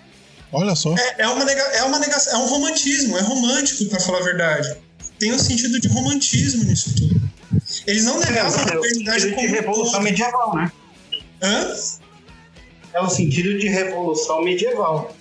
O sentido é, de transformação para trás. Eu já não sei se seria isso. Mas na real eles pensavam em avançar, só que eles pensavam num avanço no sentido romântico da coisa, do, do romantismo mesmo. Uh, de uma teoria mais romântica, né? Aquela coisa de que voltar para a religião porque a modernidade não deu certo, mas esse voltar é o voltar pensando à frente, assim, é um romantismo revolucionário. Porque nem todo romantismo é reacionário também, né? E quando a gente começa a avançar no tempo, que a gente chega no, nos anos 80, vai, quanto mais próximo dos anos 80 a gente vai chegando, essa, essa medievalidade revolucionária que existia no rock vai cedendo lugar a uma coisa que é mais reacionária, que é mais conservadora. Uhum. Por quê? Aí existe uma coisa assim, aí o Victor que gosta da questão da indústria cultural, eu também gosto. Uh, existe uma coisa que assim, o rock ele sempre foi atrelado ao mercado, mas ele consegue tensionar o mercado, porque o mercado ele quer o quê? O mercado quer o padrão, né? E o, e o que o rock dos anos 60 fez foi não dar padrão. Foi fazer o que bem entendia, vamos dizer assim. Só que ao mesmo tempo ele está dentro do mercado.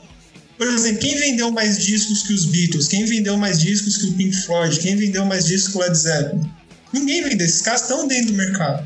Mas eles têm alguma coisa para sustentar eles ali, que é a contracultura, que é essa coisa revolucionária. Então, conforme a contracultura, durante os anos 70, ela vai sendo derrotada, porque ela sofre uma derrota, né? 68 acaba, o underground londrino hippie acaba também, isso não existe mais nos anos 80 é quando começa a ceder espaço para esse conservadorismo. Por quê? Porque se torna uma coisa estritamente ligada ao mercado. E aonde vai parar o experimentalismo? Ele já é pulverizado, já ele vai desaparecendo, né? Então, assim, o que, que é a medievalidade lá no, no, no heavy metal a partir dos anos 80? Essa coisa que já não tem mais conexão com a revolução que o rock tinha antes.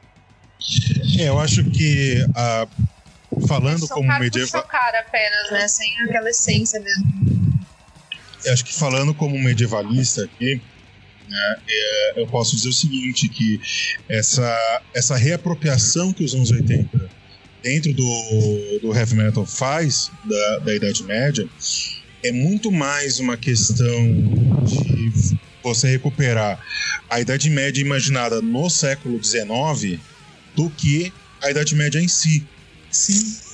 Né? Não é, é, quando o quando o, o, Led Zeppelin ele busca é, fazer um, uma, uma, mitologia inglesa de novo, ele está negando esse presente. Ele está dizendo que, olha, esse presente não é o que a gente quer viver e a gente está propondo uma outra coisa.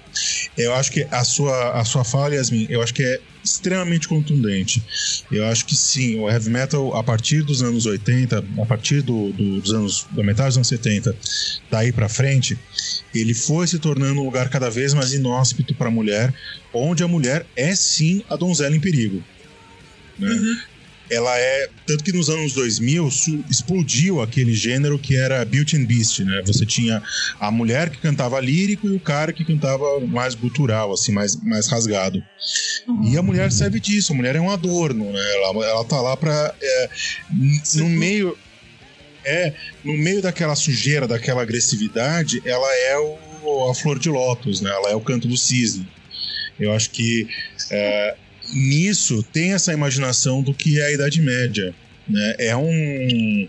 Quando nós pensamos em Idade Média, é, por conta da construção histórica que se faz, a gente pensa muito nesse, nessa figura da mulher indefesa, dessa mulher é, que não. que ela, ela, é, ela é subserviente, ela é submissa. Só que, por exemplo, a primeira mulher que se tem notícia que descreveu um orgasmo é medieval. E é uma freira. E ela Todos em que... silêncio, porque todo mundo, caraca, uma freira, cara. E detalhe, ela descreve o orgasmo feminino.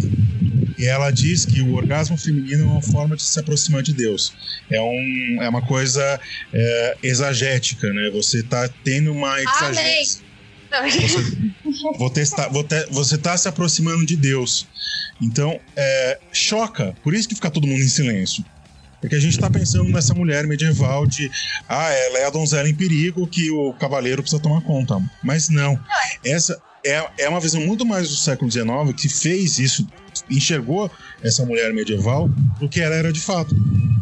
Mas a sua fala. E, parece assim, muito mais. A sua a... fala é absolutamente contundente e assim. Uh, eu e que tive minha adolescência inteira indo em, em show de heavy metal, e ne, ne, nesse cenário, cara, é, é, é uma realidade que era da minha época e ainda é hoje, assim.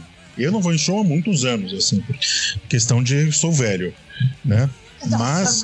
É, mas é, sou velho e antissocial. Não vou em show.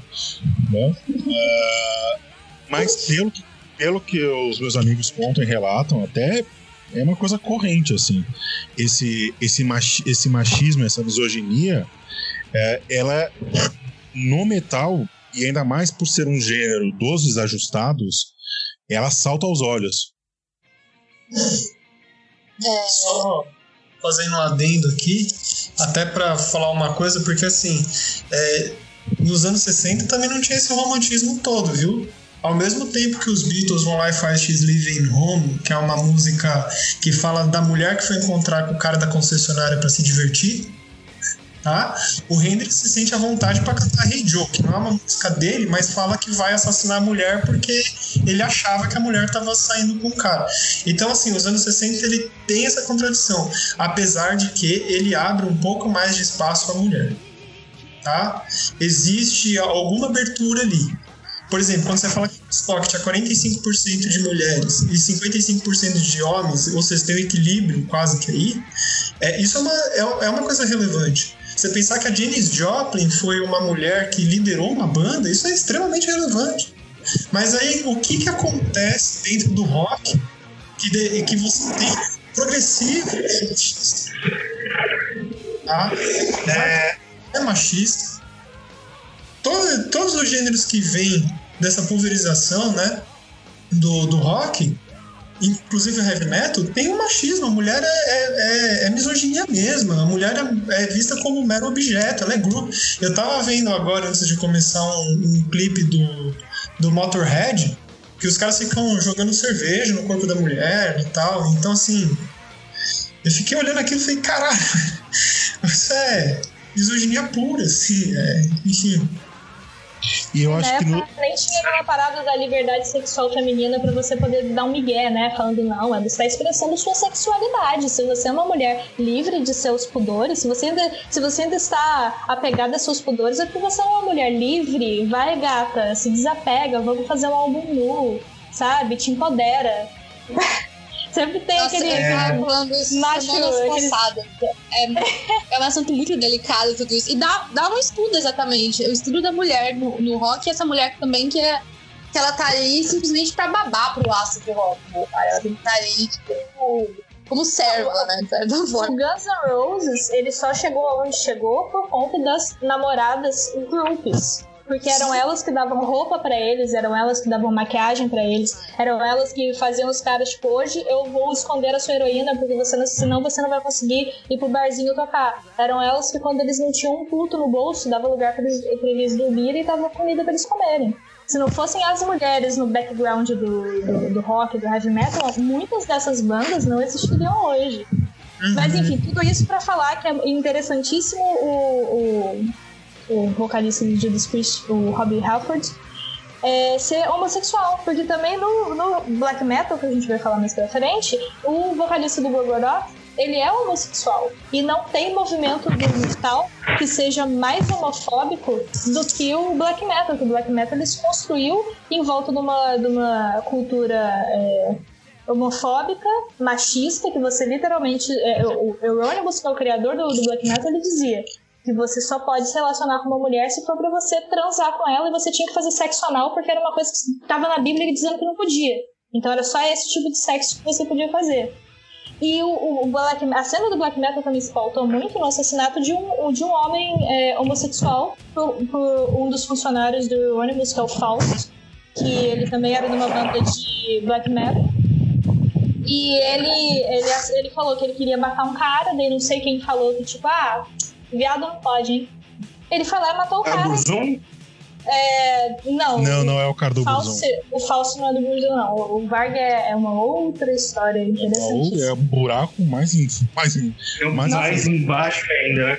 É, não, não quero nem entrar em detalhes, eu detesto o Varg Vikernes. Eu gosto muito de black metal, só que a, a figura do Varg Vikernes é uma coisa. E ele tá aí até hoje, né? É aquela coisa tipo, poxa, vaso ruim não quebra. Então, eu acho que essa, essa discussão de machismo, é, desse escapismo todo, acho que preenche muito os anos 80, assim. Porque o, o, o metal dos anos 80, ele, ele vai se tornando extremamente pedante, porque fica, fica uma sonoridade exageradamente complexa. Isso fora o pessoal de- dos Estados Unidos, né? Virtuosa. É, o pessoal dos Estados Unidos começou a fazer aquele hair metal e glam metal e vamos bater ca... Ah, É, mas vamos isso, isso é muito interessante do, do, do, é, do ponto de vista mercadológico, porque quem começou com isso foi o Van Halen. E isso é uma coisa que pouca gente sabe. Por que, que o Van Halen começou com isso? Porque tava na era disco, é, a galera toda tava ouvindo esse tipo de, de música, o Van Halen sabia tocar guitarra pra caramba, e ele, começou, ele gostava do heavy metal e ele começou a inserir é, coisas do pop que ainda não existia, né, que era da era disco e tudo mais, começou a inserir elementos do, daquela música que estava fazendo sucesso numa música que ele já gostava. Então ele transformou, ele, ele deu ali o caminho pra surgir Van Halen, Jump, que todo mundo conhece, e depois pra gente chegar no Kiss, que começou a vender lancheira, começou a vender boneco. E tinha o bizarro, tinha, tinha um elemento do bizarro, tinha certas características do som pesado, que é, é muito. é, esse termo é usado muito. de maneira muito. Vocês entenderam? Muito livre. subjetiva, muito livre, muito obrigada.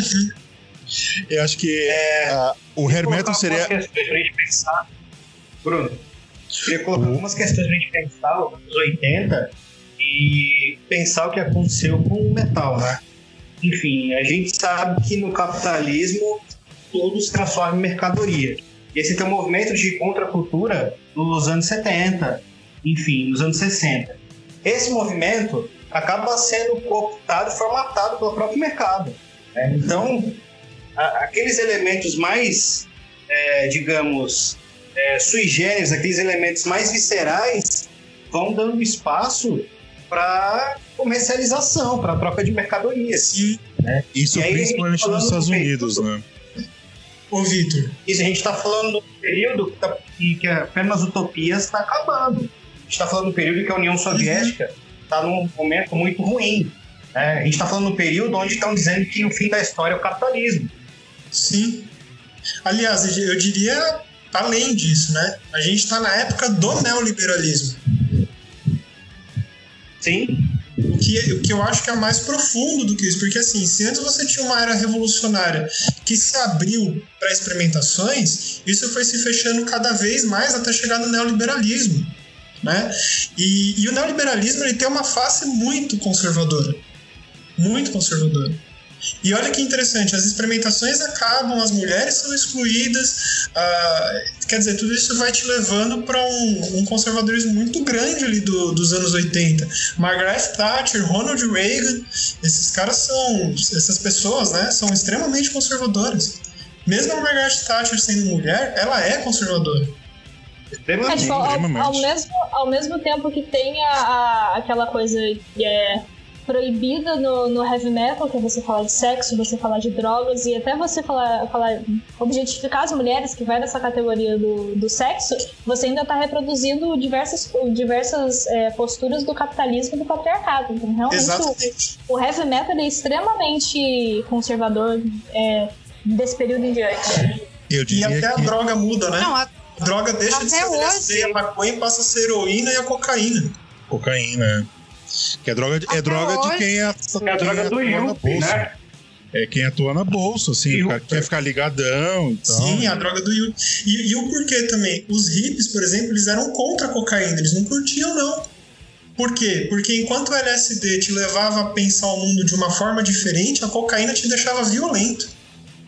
Mas o Guns N' Roses tem uma música muito interessante sobre isso, que é um lado B, terrível, mas que eu adoro, que fala Whatever happened to sex, drugs and rock and roll, now we just have é, crack, é, como é que é mesmo? AIDS, crack and techno.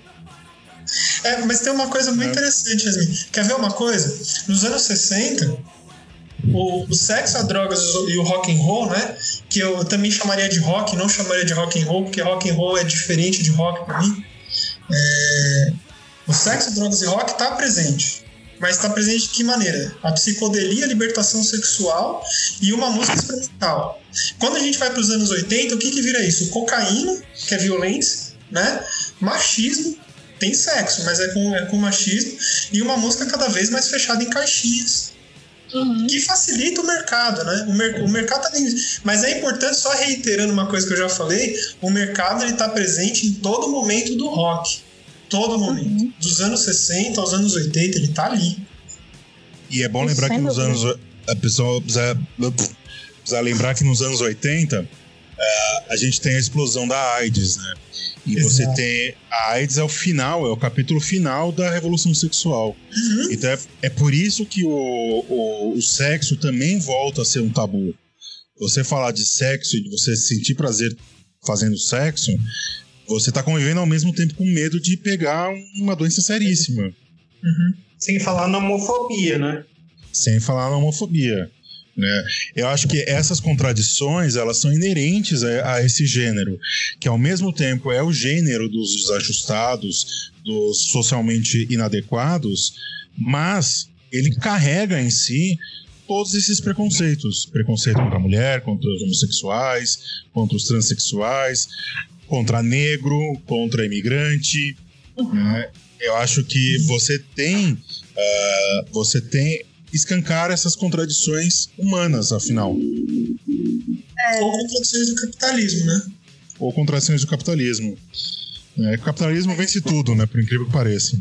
É, porque isso não é uma característica ontológica do ser humano, isso é uma característica social. Cortei a Laís sem querer. Desculpa, Laís. Não, não, tudo bem. É, não, que eu ia falar que aquele, aquele sentimento de, de ódio, né, construído da heavy metal, ele foi virando isso nos anos 80 um ódio contra o outro, não essa rebeldia si, de violência ser contra, contra o sistema, contra o governo, contra ter, ter essa cultura de essa contracultura. É, ele vira um ódio contra o outro, então ele transforma essa, vai, vamos dizer, violência, tipo, até musical, em um ódio contra o outro. É, é individualismo. Talvez não Talvez o thrash metal tenha alguns elementos que sobreviveram. Sim, o trash, principalmente o trash americano da Bay Area, ele tem essa questão da é, do ódio contra o sistema. o sistema e coisa do gênero. E ao mesmo tempo é gozado. E é gozado, se você pegar uma banda como Metallica, o, o Metallica com Cliff Burton, né? Porque depois virou uma outra coisa. O... Você pega o Master of Puppets, por exemplo, é um disco extremamente complexo de você ouvir, porque ele tem em si. É, é que nem o Black Sabbath, ele tem elementos psicodélicos, ele tem elementos pesados, ele tem elementos rítmicos. É, e ao mesmo tempo ele tem um certo escapismo também. Mas não é um escapismo fantasioso, assim, é você falar dos seus sentimentos e um pessimismo, né? Que o mundo você vai, você vai acabar ficando.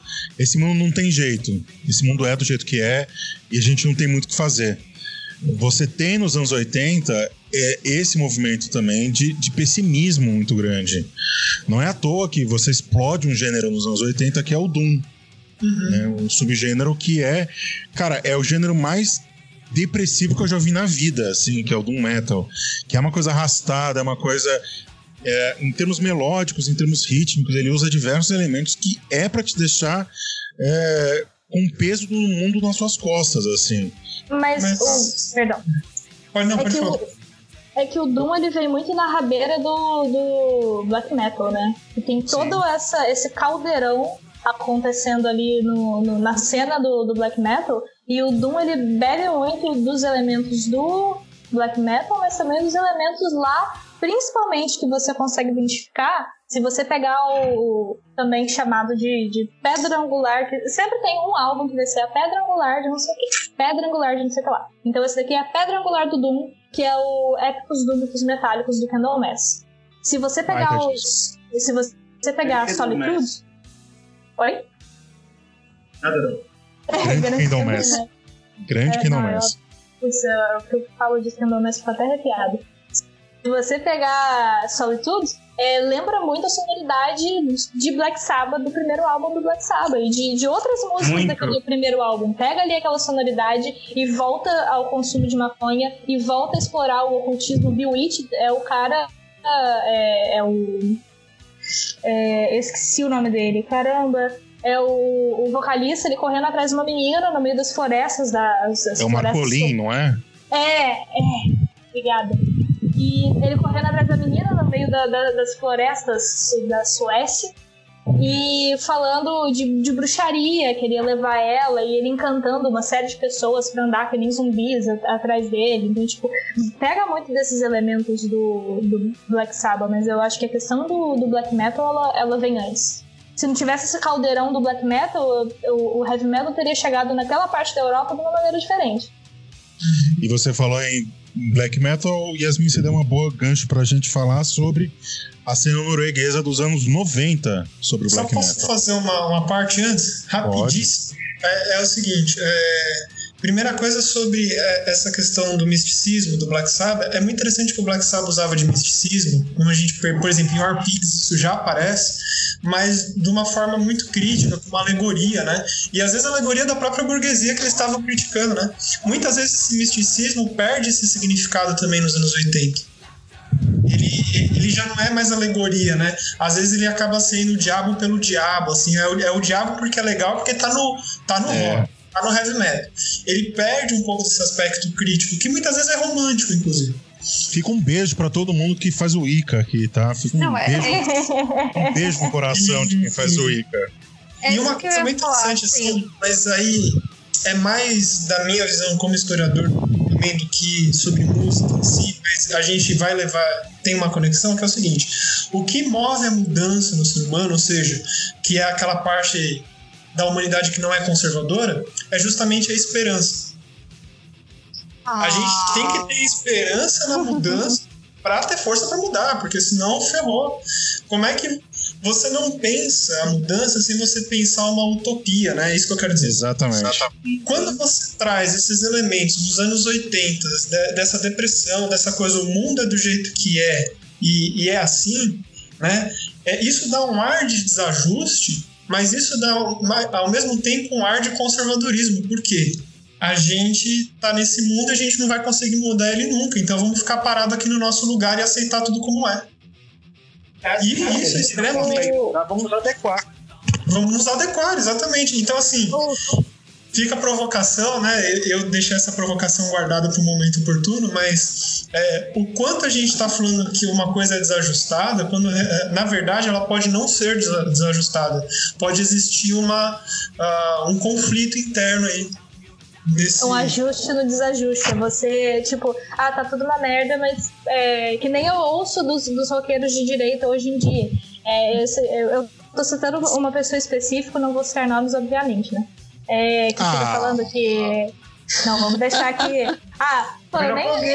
Não, eu nem sou famosa pra poder tratar. A hora que eu for famosa por esse canal de fofoca e ganhar vários mimos, aí eu conto, aí eu boto a treta Mas essa, essa mesma pessoa em, específico que fala que tipo que diminui a cultura brasileira e se você parar para ver as bandas brasileiras que estouraram lá fora foram todas bandas que pegaram a cultura brasileira, misturaram com heavy metal e chegou lá fora a galera achou do caralho e a gente ficou com esse complexo de vira-lata falando que tudo que a gente produz é uma merda e que a nossa cultura não é a cultura de verdade. Esse mesmo cara fala: "Ah, é, tipo, né, ele vive naquela dualidade do, do PT, direita e esquerda, PT e Bolsonaro. Né, já nomeando aquele que não deveria ser nomeado. É, e ele fica falando assim: ah, porque não adianta você ficar do lado do Lula porque o Lula fez um monte de merda. Mas também não adianta você reclamar do Bolsonaro, vai tirar ele vai, vai botar quem? Então você tem que ficar conformado nesse espaço de, de.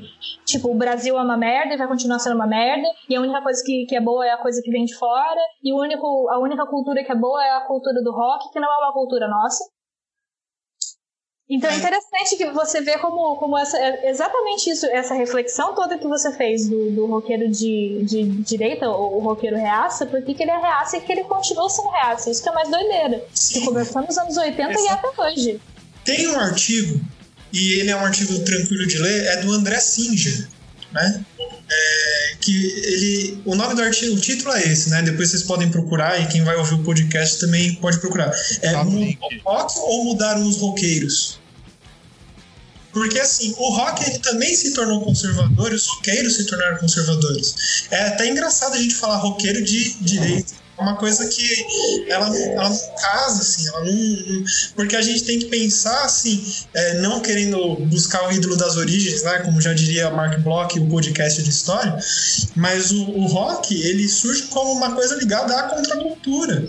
Só que conforme ele, quanto mais ele vai se ligando ao mercado, mais conservador ele vai ficando. O, o é isso que eu tava, eu tava querendo dizer, mas eu me perdi, assim. É, ele, esse... Deixa eu fazer minha fala o ódio, essa, essa, esse ódio, ele vem só para ser ódio, entendeu? Uhum. Ele não vem com, com essa contracultura, ele vem só com esse sentimento de ódio ao outro, para defender e, e a si, simplesmente isso. Eu não tenho algo é o ódio... a mais. É o ódio por ódio, entendeu? É que o ódio deixa de ser ódio de, de ter projeto, de ter Sim.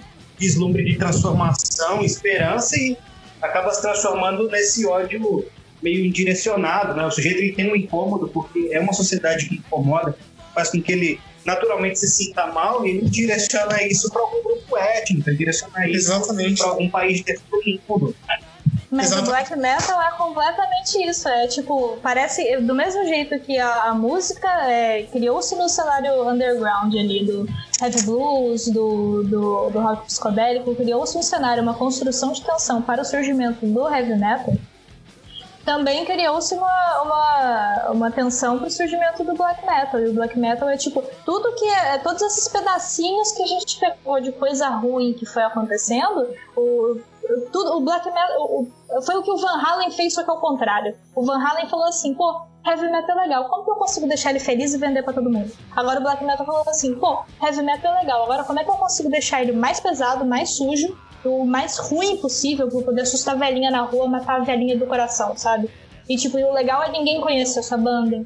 O legal é você ter lançado uma, uma fitinha cassete que, que ninguém ouviu. Então tem essa versão, ao mesmo tempo que eles querem ficar conhecidos, porque foi um movimento criado por adolescentes. O Euronymous, quando ele criou a banda, o pessoal fala assim: nossa, ele morreu cedo, né? Morreu com 24 anos, né? E o, o Mayhem já tinha uma carreira ali, né? Lógico, o Euronymous criou o Mayhem quando ele tinha 13 anos. 13, 14 anos. Então é um movimento adolescente, um movimento que surgiu na Noruega, país de primeiro mundo. Então não tinha nada para você fazer além de você estar na casa dos seus pais no domingo, sentado na mesa comendo bacalhau, tendo água encanada na sua casa, não tinha pobre na rua. Então você não tinha uma preocupação no, no, no mundo. Então é tipo a tempestade que veio depois da calmaria, sabe? Não é a calmaria que veio depois da tempestade. Eu acho Daí que... eu, eu, gosto, eu gosto de black metal, é um gênero que eu cheguei a estudar na faculdade, só que eu estudei comunicação, não estudei história como vocês. Então foi muito. É, a minha pesquisa foi muito baseada no. Por que, que o black metal ele virou o que ele virou? Então o black metal era uma coisa que tinha tudo para não chegar ao mainstream. Ninguém queria que chegasse ao mainstream. É, é, tudo que eles gostavam era uma coisa que não apetecia o público de nenhuma época era um som muito pesado, eles falavam de capeta. Apesar da, da, da população da Noruega ser, ser muito. Assim, é, tinha protestante, tinha católico, né? Então, essa questão da religião também tem muito porque que eles são ultranacionalistas. É, tinha tudo para não chegar ao, ao, mainstream. Mas quem que fez o, o, o black metal chegar ao mainstream? A mídia. Tem um documentário sensacional que chama Satan Rides the Media, que tem no YouTube, tem legendado em, em português também, é só dar, uma, dar um, um search lá.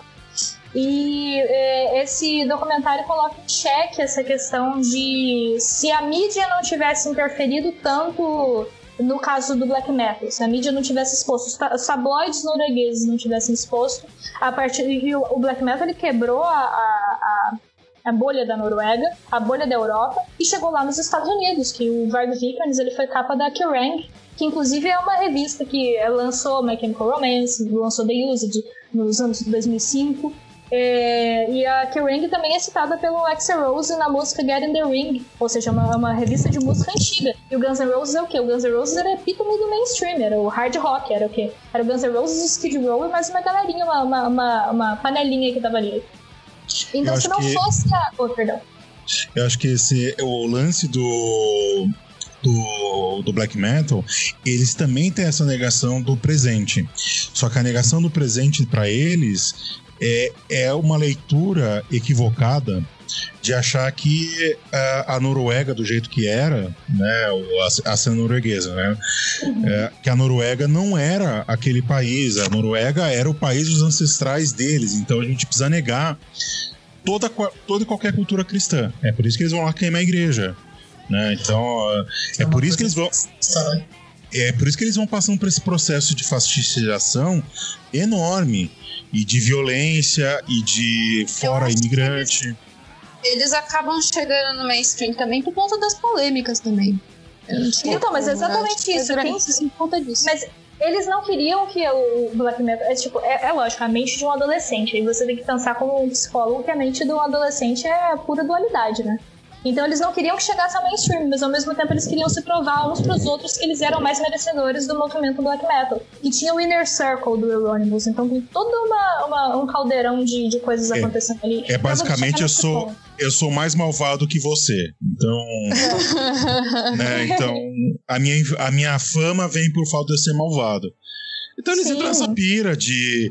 Tanto que é um som que é termos musicais, assim, é um som que é dificílimo de ouvir, sabe? Sim. Os caras os caras gravam ruim, assim, de propósito, sabe? Sim, tem, tem a história de um. É o que me deixa mais puto. É, não, tem a história de, do, do, do Varg, que ele era, tipo. É, né, ainda. Ó, tá vivo. É, multi-instrumentista do, do Burzum. E, e, chegaram pra ele, ele alugou o estúdio pra poder gravar um do. Eu acho que foi o West, que é o primeiro álbum do Burzum deram para ele um daqueles amplificadorzinhos de, de Fender, pequenininho, sabe? Que você usa pra tocar só pra, só pra você no seu quarto. Ele falou, não tem o pior, não? O cara falou, não. Ele foi lá quebrou o amplificador inteiro pra ele ter o pior som possível, o som mais sujo possível. Tem uma história que ele gravava os vocais com fone, né? Ele botava o fone é. no, no, no no amplificador, né? E, e cantava para ficar ruim de propósito. Quer Eu dizer, falo que era o gravador da Xuxa que ele usava. pois é. Mas você vê, é também entender. O, o, disco da Xuxa ao contrário. É, é exatamente. é, Afinal, o disco do Burzum, provavelmente. Xuxa significa Exu Chá, pequeno demônio em Yorubá. Fica a bomba de conhecimento. Né? Ah, Meu Deus. Aí é verdade ou é lenda? Uh, até me perdi, ó. Uh, o, o Varg, né? O Varg é, é o, o Varg Virkensen, ele é extremamente virtuoso, assim. Não é que o cara não sabe tocar. O cara sabe tocar e isso mostra um, uma característica, por exemplo, que o Hendrix tinha. Que o Hendrix ele não tocava guitarra, ele tocava estúdio. Né? Eles sabiam onde posicionar o microfone, onde, onde virar os amplificadores para tirar um som melhor. Só que aqui é o é do mundo bizarro, né? É você fazer de ponta cabeça. É como vou deixar esse som pior? Como é que eu vou deixar ele mais áspero, mais inaudível? Tem músicas de Black Metal. Tanto que tem álbuns que ele grava, ele grava em linha, ele grava todos os instrumentos e depois são mixados, né? É. Não, o Burzum é só ele, quase. É, acho que não, não tem nenhum outro membro que não é ele. Não, é ele, é ele, é só ele. E só uma coisa. Só que eu. Fala. Não, não, não, não, não, não, não, vai lá, vai lá, depois eu falo. É que eu, eu, sou, eu sou muito. Eu gosto muito de, de, de black metal, eu fico emocionada com o assunto. É, a primeira onda do, do, black metal tem toda essa questão que. E o Veg é completamente piroca da cabeça, porque a primeira entrevista que ele deu foi para esse, é, é, esse jornalista, que é o foco central, central desse documentário que eu falei, do Satan Rides the Media. Ele fala que ele foi no apartamento do Varg depois da queima da, da, igreja, da igreja de Fantoft, que é. Da igreja de Fantoft, não, uma outra igreja norueguesa. Eu acho que é de Fantoft. Todas as igrejas lá foram construídas em solo pagão, em locais importantes ali da, da cultura pagã. E eram igrejas de madeira, igrejas lindíssimas. Só que se tem um negócio que pega fogo, faça madeira.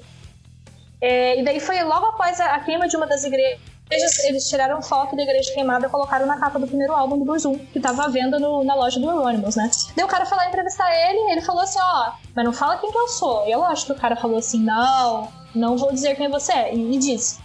Depois denunciou o cara pra polícia. Ele falou que, tipo, que ele queimou a igreja e ele falou que ao mesmo tempo ele era satanista, que ele era pagão, que ele era, que ele era nazista. Que ele falou que ele era um monte de coisas que são coisas que não se conversam. Ele só queria ser ruim. ser ruim por ser ruim. Ele é completamente é, é, doido da cabeça e ele é um cara que, é, infelizmente, ainda tá nas redes sociais. Ele tinha um canal no, no YouTube, a esposa dele tinha um canal no YouTube e hoje ele tem um, um perfil no, no, Twitter e ele continua falando barbaridades. Ele foi preso na França. É, com... Ele foi recentemente, né? Ele foi, ele foi preso na França com 500 quilos de explosivo. Porque ele estava se preparando para o início da guerra racial. Para você é. ver como, é, como o cara é piroca da cabeça. Mas assim, coisa controversa agora que eu vou falar. É, porque é uma coisa muito perigosa. Eu acho muito interessante esse resgate das raízes norueguesas é, é, nacionais que eles fizeram, mas não o ultranacionalismo. Por quê? Porque tem outras bandas norueguesas que conseguiram fazer isso de uma maneira de uma maneira é, com classe, sabe? De, de, você pegar ali e de falar assim, pô, essa daqui que é da minha cultura, então no dia 31 eu não vou comemorar o Halloween, eu vou comemorar o solstício de, de não sei das quantas, solstício de inverno, vou comemorar o fim da colheita, eu vou aqui sacrificar um, um animal para Odin. Tipo, tem, é, tem, tem bandas que elas inclusive adotaram as roupas, tipo, virou uma parada meio folk, deixou de ser um pouco de, de, de heavy metal e foi um pouco folk. Mas a Yasmin tá falando com o pessoal da Noruega, tá? Não é você que é viking de Osasco. Tá? Pelo amor de Deus. Viking de Carpicuí. Vai pra Valhalla comer cachorro quente. É, mas. É, é Tupina Viking que chama. Também carrega um perigo muito grande, né? Porque assim. Ao mesmo tempo que você tem resgate de raízes políticas que trazem aspectos revolucionários de mudança, você tem esse tipo de resgate nacionalistas que trazem traços fascistas pra caramba. E que isso é, a gente tem que tomar muito cuidado para não elogiar isso e cair no, no fascismo, né? Porque assim, ah, eu vou trazer minhas raízes aqui, mas eu vou trazer para para um aspecto revolucionário, que nem foi nos anos 60 e tudo mais. Mas, assim, trazer as suas raízes para queimar a igreja, para queimar pessoas, para falar assim, eu, eu vou expandir o mal pelo mundo, né? Uhum. Ah, tem falas desse tipo no black metal, aí eu já acho muito complicado esse resgate nacionalista, até porque o nacionalismo ele é uma cultura conservadora, né? Sim, acho que e a gente pra... volta no que a gente estava falando é, do conservadorismo. E acho que, assim, dá para negar o presente e sonhar com uma utopia, mesmo Exato. que seja resgatando as suas, as suas tradições, sabe? Porque se a gente pegar na, na cultura brasileira, o modernismo fez isso, a tropicália fez isso. É você, é você ser moderno, é você ser para fora, mas olhando para dentro. Eu acho que é, é, eu acho que é isso que a Yasmin quis dizer. Sim, tipo, bandas que é, já fizeram isso. Foi... Pode falar. É que o nacionalismo de esquerda é muito diferente do ultranacionalismo, né? Sim. Fala de novo, Eu... Vitor. Peraí, dá só um Fala.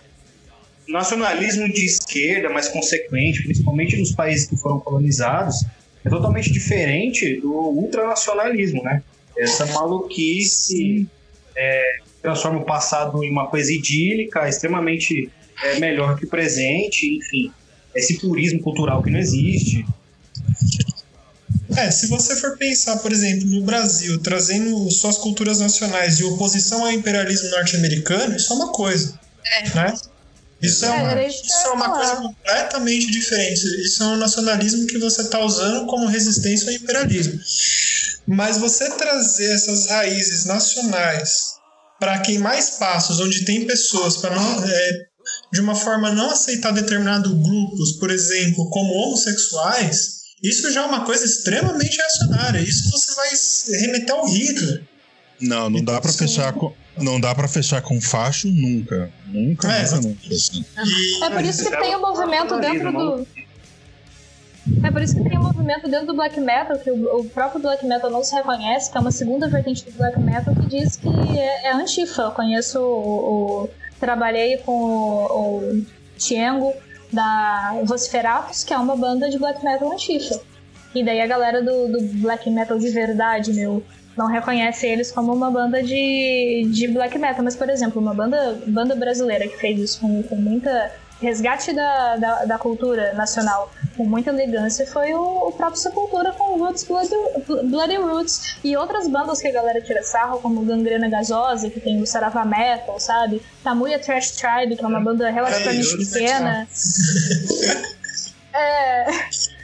É tipo o, o, o Tamuya Trash Tribe que traz elementos de, de é, matriz africana e, e é, instrumentos tipicamente brasileiros para dentro do heavy metal, esse tipo de resgate cultural é muito interessante. Por que, que não, não se faz mais dessa maneira? Tem uma banda. Se, se resgata banda... culturalmente vira, vira nazismo, que eu fico bolada. Tem uma banda brasileira que, de, de metal que ela é de indígenas e toca em Guarani. Ela canta em Guarani, eu não lembro o nome Caraca. agora. É, é muito. é muito foda. É muito foda, assim. É foda é muito foda, assim. É uma coisa que precisa ser louvado. Eu acho que é, é claro que é, todo flerte com o nacionalismo e com a pior vertente do nacionalismo, que é esse patriotismo barato, ele acaba caindo num, num, num medo de fastidiação, assim. E a gente não, não pode nunca. É, pela nossa própria existência, assim, sabe? É, porque, de novo, é um som, é um gênero, é um estilo de vida daquele adolescente que olha pro lado e não vê, não vê nos pares dele ele mesmo. Entendeu? Então, a, você fazer um elogio a esse tipo de, fa de fastidiação, isso pode acabar virando contra você. Eu acho que é. Não, sim, com certeza. O, que eu acho, o que eu acho bacana é você, tipo. Que como o rock é uma coisa é, americana, é uma coisa inglesa, é uma coisa dessas culturas que colonizaram todo mundo, é interessante você parar para pensar como que essas pessoas resgatam e se encontram dentro, é, encontram a própria cultura dentro de uma cultura que não é dela. É, tipo, eu acho que se o, se o Black Metal tivesse sido criado de outra maneira, talvez por adultos, é, é lógico, né? Não seria, não seria não seria black metal, obviamente. Seria outro, outros gêneros de, de metal como a gente já tem. Como o próprio black metal antifa. Por que não fazer um, um black metal ter essa sonoridade extrema? Se, o que você quer é a sonoridade extrema? Porque você não tem a sonoridade extrema para você falar de uma coisa que interessa. Ou para você falar assim, não é você queimar a igreja, mas você falar assim, eu tenho orgulho da minha é uma coisa é você falar, eu tenho orgulho da minha raiz pagã. Outra coisa é você falar, odeio todos os cristãos e espero que todos morram. Exatamente. Eu acho que com isso a gente consegue. chegar nesse ponto mesmo, Yasmin, sobre a questão do colonialismo cultural, né? A gente sabe que se chegar com as armas, se chega com a cultura. Mas aqui no Brasil, querendo ou não, a gente conseguiu é, ressignificar o metal. Né? Tanto que a gente teve essas bandas que saíram daqui e a gente tem a cena underground hoje, né? Sim, que é muito rico. A gente na cena underground, é rica pra caralho underground, é tipo underground contra o fascismo e tal. Mesmo que o ritmo seja é, tenha vindo de outros lugares, tem as suas denotações nacionais e tem as questões do povo brasileiro colocadas ali. Então você toca em racismo, anticapitalismo, comunismo, anarquismo, protagonismo feminino, que as bandas é, femininas estão crescendo pra caralho, principalmente no underground. É, eu acho que com, com essa discussão que a gente faz aqui, a gente pode deixar para o nosso ouvinte a pergunta que talvez tenha motivado a gente a fazer esse podcast, que é por que que existe metaleiro reaça tiozão do pavê, assim. Eu acho que com o que a gente expôs aqui, a gente pode perceber muito claramente como que esse esse gênero que surge lá no, no final dos anos 60, conduzido por, por operários ou por, por malucos, uh, ele se tornou uma coisa reacionária e conservadora como é hoje, né? Uhum. É. Então acho que é isso. Temos um podcast? Opa, Temos podcast. quase duas horas aí. Tem quase duas horas e a gente tem ainda a pergunta dos nossos ouvintes pra, res- pra gente responder, hein? Eu só. Eu Fala, Laís. Isso cada- que vocês fazer são paletrinhas. Vocês conseguiram deixar eu quieto, é um fato raro. É, tipo, é isso, isso é difícil. Isso é difícil. É, então acho que eu falei mais. Eu ia falar pra cada um fazer, assim, rapidamente um- uma conclusão, assim. que Eu queria falar uns negócios, uma conclusão. Mas Então, rapidamente, vamos né? Senão cansados. Yasmin, o que que é heavy metal pra você? O que que significa pra você? É, pra mim, o... tem um, filme sensacional da Netflix que é muito engraçado, porque já que a gente falou de tanta coisa tensa, vamos, vamos falar do, de uma coisa engraçada agora, que chama Deathgasm. Que é, a menina chega pro cara e fala assim: Ah, então quer dizer que você gosta de metal? É, é, não, é, como é que é mesmo? Acho que a a- o cara pergunta pra menina: Você gosta de, de metal? Ela fala: Ah, mas metal não é só gritaria, não é só um monte de gente gritando? Daí ele falou: Não, não, é muito mais que isso. Quer dizer, tirando o death metal, tirando o black metal também, tirando o grindcore também, que é mais ou menos assim, tirando o porno grind, que também é mais ou menos assim, mas fora todos esses. então, tipo, metal pra mim é. é- depois, ele, depois ele conclui, ele fala que é, o legal de você ouvir metal é você saber que você não tá indignado sozinho, que tem uma É. pessoa que pensa que nem você. Você ouvir uma música de. é, é, aquela coisa, depois que a gente é adulto, a gente não grita mais. Criança que exercita as cordas vocais assim. Criança grita pra tudo, tudo é uma Pra alegria. chamar atenção. Pra chamar atenção, pra você se expressar, pra você expressar alegria, tristeza, dor, é, qualquer coisa. E quando você é adulto, parece que você perde esse direito de você levar a sua voz pra uma coisa que não é educada, uma coisa que não é esperada socialmente. Então, é gostoso você pensar no. É gostoso você pensar no heavy metal como uma forma também de você extravasar é, o que você sente. E o- a questão do lifestyle também, de você se sentir pertencente a, a algum grupo social, você ser desajustado junto com outros desajustados. Acho que era isso então, né? Vamos lá responder as perguntas? Algu- Alguém tem mais al- alguma consideração a fazer?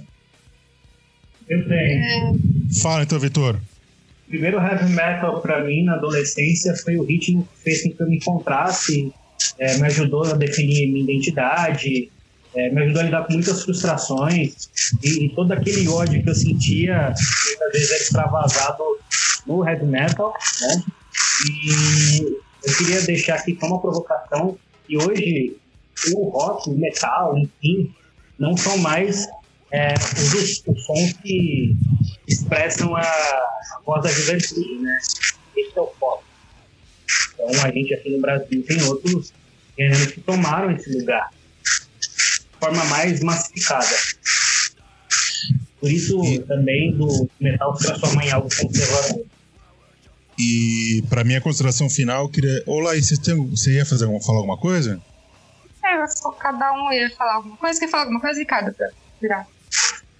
Ah, não, eu ia, é, eu ia falar só. Pra mim, assim, eu, eu permaneço que eu falei no início, assim. Por mais que ele seja um guarda-chuva, né? Ele.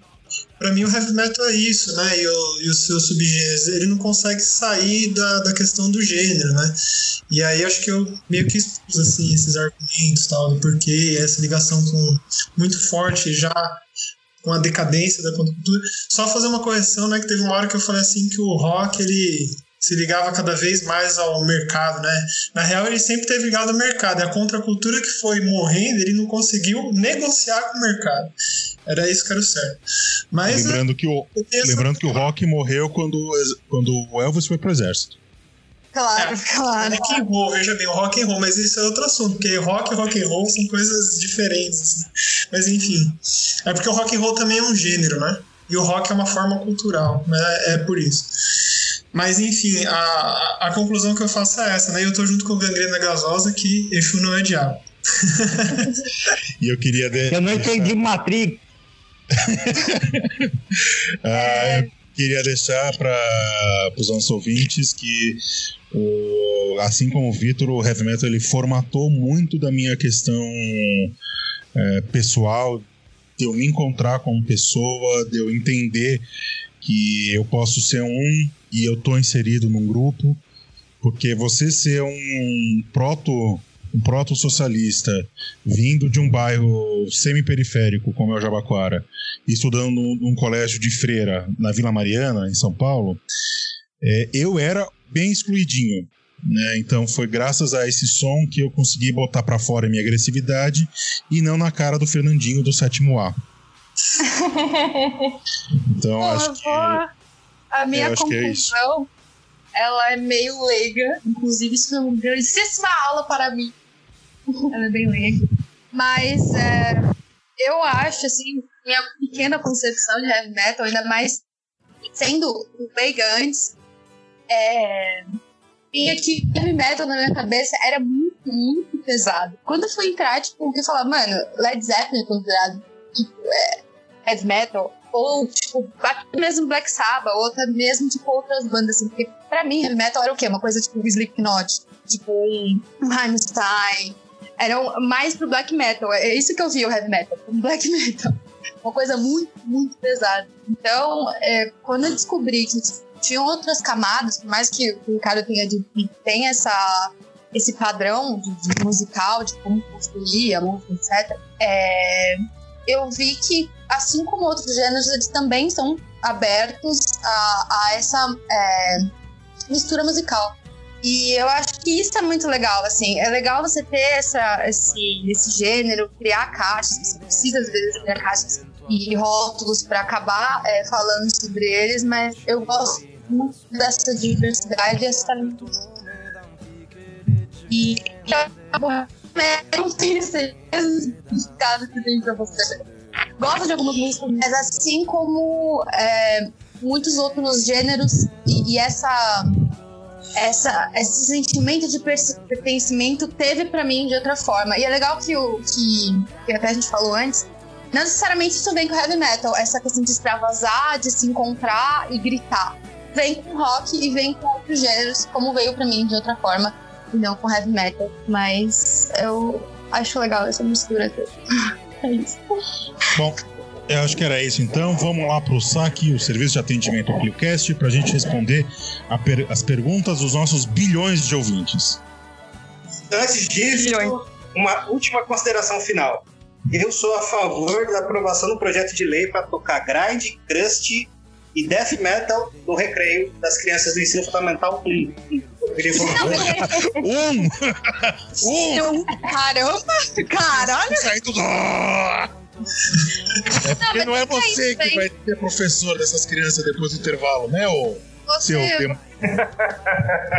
você que escutou até aqui, mano, é foda, cara. É uma grandíssima aula que vocês falaram, foda pra cacete. E o quão é, abrir as mentes e conhecer as coisas, gente. Sair da sua caixinha também é legal, assim, do seu grupinho e conhecer as outras coisas. Vamos lá.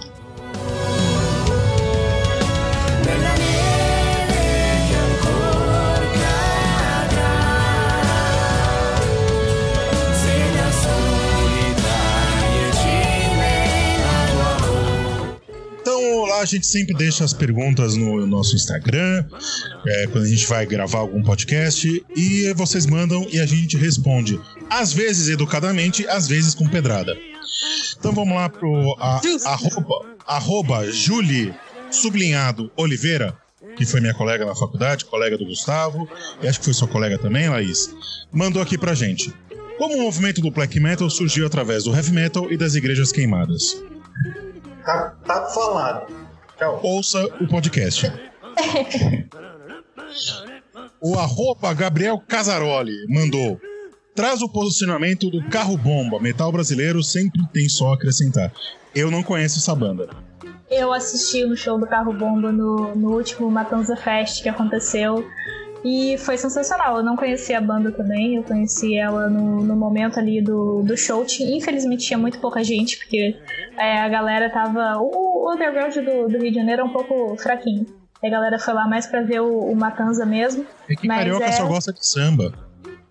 Pô, eu, Pô, eu só gosto de sertanejo, mas eu vou pro, pro samba, eu vou pro funk. É, Eu falo que eu sou metaleira, mas é tudo mentira. Sertanejo É. também.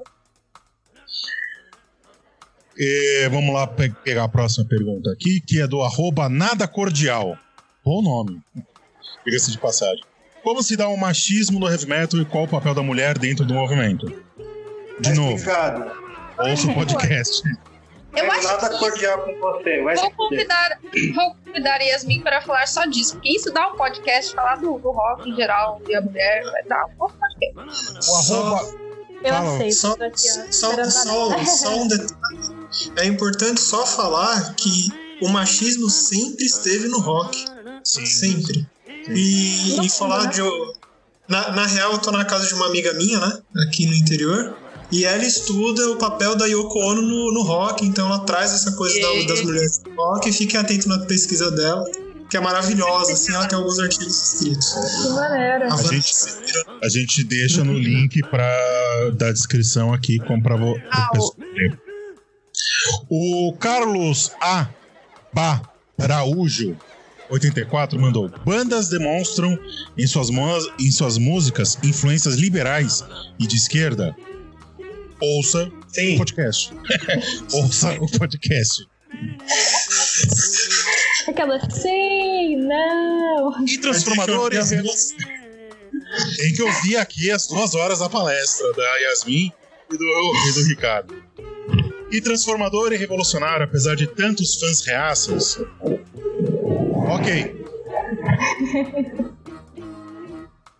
De novo, mesmo cara perguntando como o metal e todas suas vertentes podem continuar influentes nos dias atuais.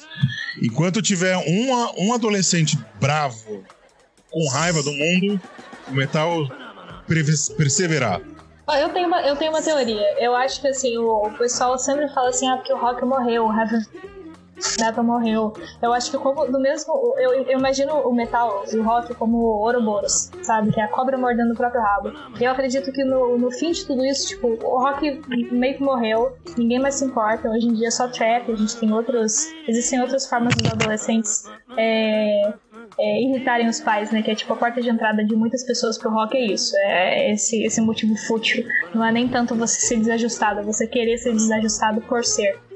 É, então eu acredito que o, o, o, Doom Metal e o Stoner, o Stoner Rock, que é uma das, das vertentes de, de rock mais prolíferas da, da atualidade, principalmente no Brasil, que a gente tem a Far From Alaska, que é um ótimo exemplo, eu acho que. Grande abraço.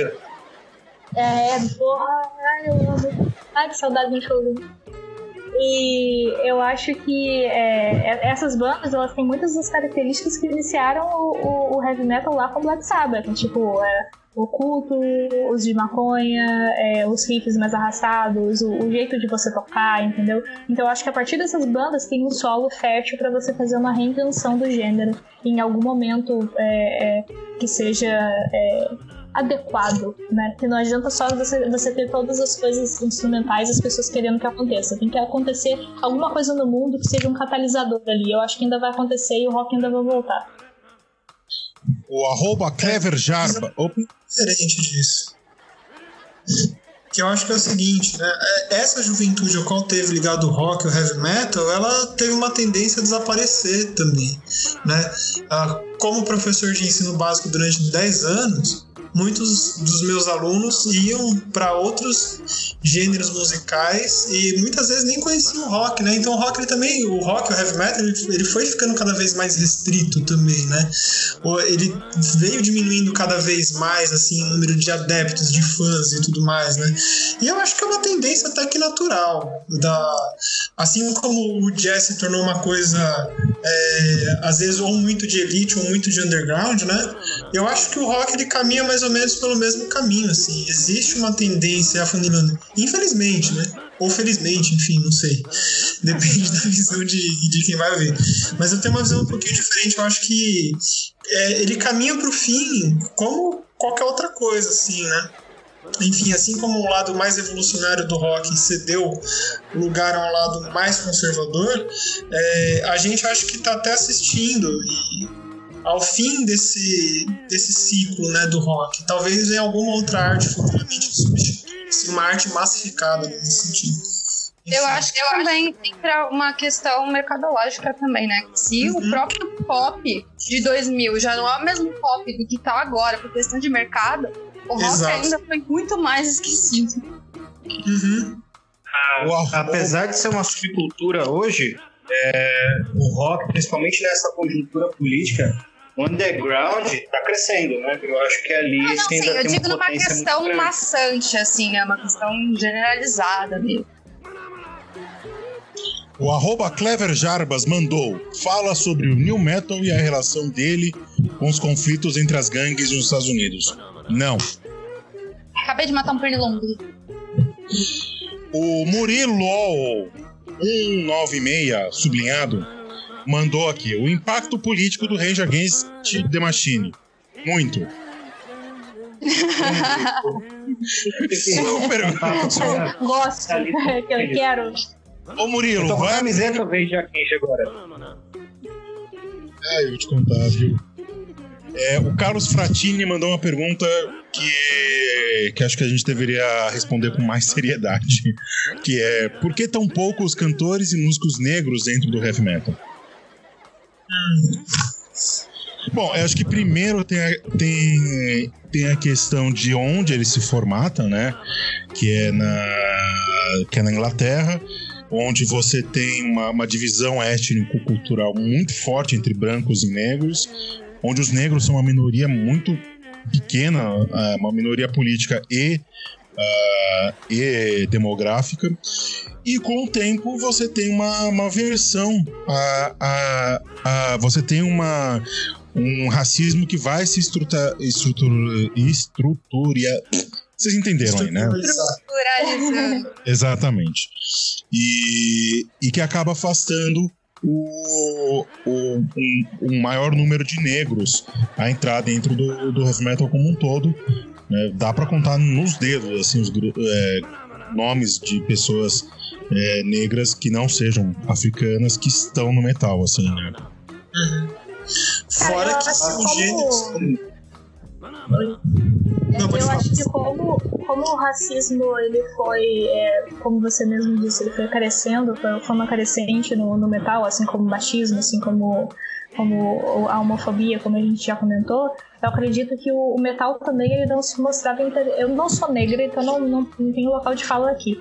Mas eu acho que o, o, o rock, o heavy metal, ele não se mostrava interessante pro negro. E logo foi surgir, né, logo depois do, do, do rock ali com Little Richard, aquela, aquela galera ali, é, e os primeiros músicos negros, os músicos de jazz e tudo mais, surgiu o rap, né? O rap mistura também um pouco dessa, dessa cultura ali é, do rock que foi é, é, envergando ali pro pop e começou a ter o rap que, que tem fala é, muito com os imigrantes, com a cultura jamaicana, a cultura africana, então fala muito mais da, da, da cultura das suas origens, da, da- do orgulho das suas origens, entendeu? Então acho que existiam é, existia a parte do heavy metal não querer os negros, existia a parte também dos negros talvez não querer nenhum heavy metal por não ser interessante pra eles. Mas uma pessoa negra com certeza vai saber muito dizer muito melhor que eu. E tanto o reggae quanto, É. o ska, quanto o hip hop, eles também são racialistas. Eles não têm, eles não têm nenhum pudor de tra- tratar de- desses assuntos raciais. Diferente do metal que é meio, é, não vamos falar sobre isso, né? E, e com um detalhe É, assim, muito importante. assim, Mais longe. Peraí. Pode falar. Não, e, e com um detalhe muito importante, assim. É, tanto o rock quanto o heavy metal, e aí assim, eu vejo, como eu te falei antes, eu vejo uma diferença entre o rock and roll e o rock, tá?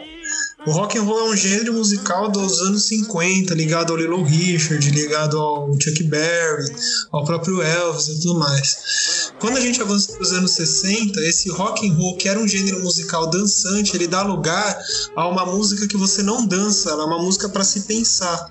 Por exemplo, como você vai ouvir Lucy in the Sky with Diamonds e dançar como se dançasse rock and roll? Não dá, aquilo não é dançante, né?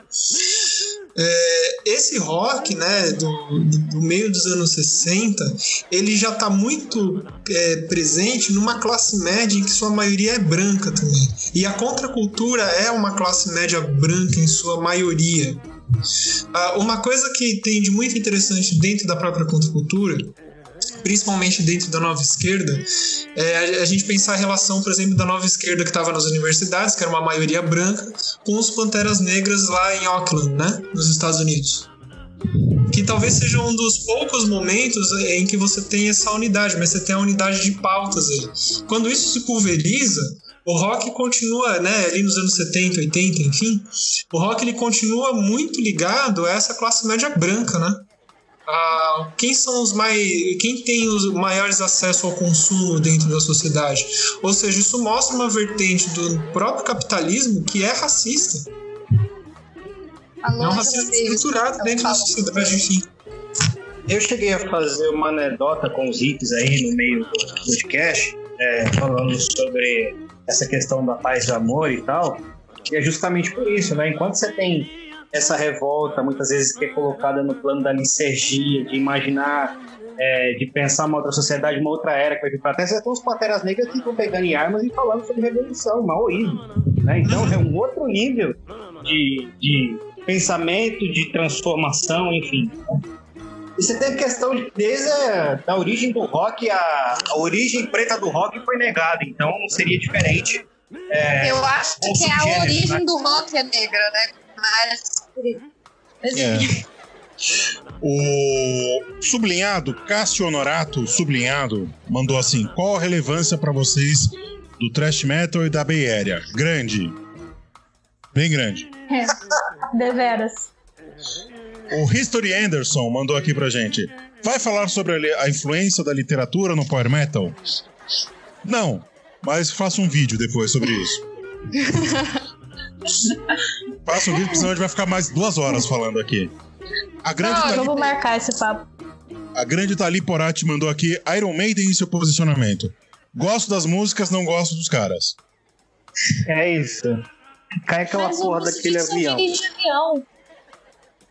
Existe black Tem metal. um avião da hora, eles têm um Bruce Dixon dá curso de empreendedorismo, né?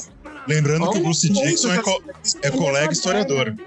Colega Sim, ele é historiador. Fala o seguinte, do Exército a Britânico, melhor, aeronáutica, a enfim. melhor coisa que o Bruce Dixon ia fazer é encher aquele avião de bomba e jogar em cima do Pentágono. Com todos dentro. O Smon Lopes mandou aqui. Eu sempre leio, pra, eu sempre leio é, Simone Simmons quando eu leio o seu nome, Smon Lopes. Que ele pergunta aqui: existe black metal que não é reaça babaca? Ah, Existe. existe. Então, é, existe agora uma cena, pelo menos aqui no, no Rio de Janeiro, que eu conheço, que é uma cena do, do black metal antifa, que inclusive é muito mal falada pelos músicos de, de black metal do underground brasileiro. Que a galera fala que não é black metal de verdade, porque black metal de verdade você tem que ser preconceituoso e matar gente. É, mas não é. mas não é bem por aí. Então, tipo, eu recomendo muito a banda do, do Tiango, Beijo Tiango, que ele é baixista da Vociferatus, que é uma banda de black metal antifa carioca. O Thomas Cavendish 5. Pensar que tem quatro Thomas Cavendish. Mandou aqui. Por que tem tanto reaça? É o seu podcast. Epicurista. Eles gostam de ser reaça também, né? Eles me confundem, mas por que, que eles são reaça? É isso que na Epicurista sublinhado AGR mandou, se possível, comentar Heavy Metal do Senhor do Zé Cabaleiro, que abre esse podcast, por sinal. Nossa, não acredito. É a melhor música de heavy metal da história do Brasil. O cara mais underground que eu conheço é de fato o Diabo.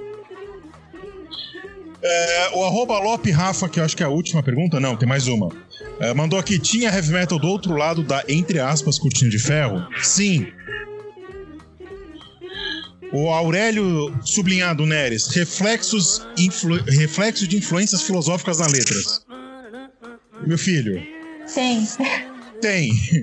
Tá mais umas quatro horas de podcast.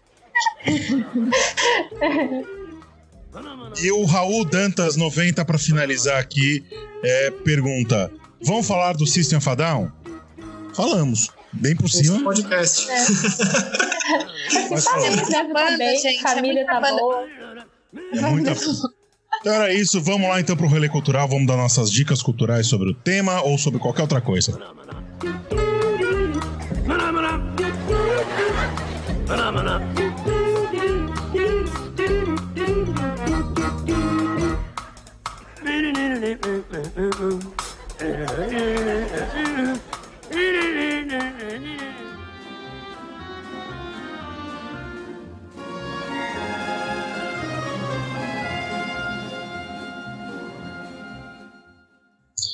Laís.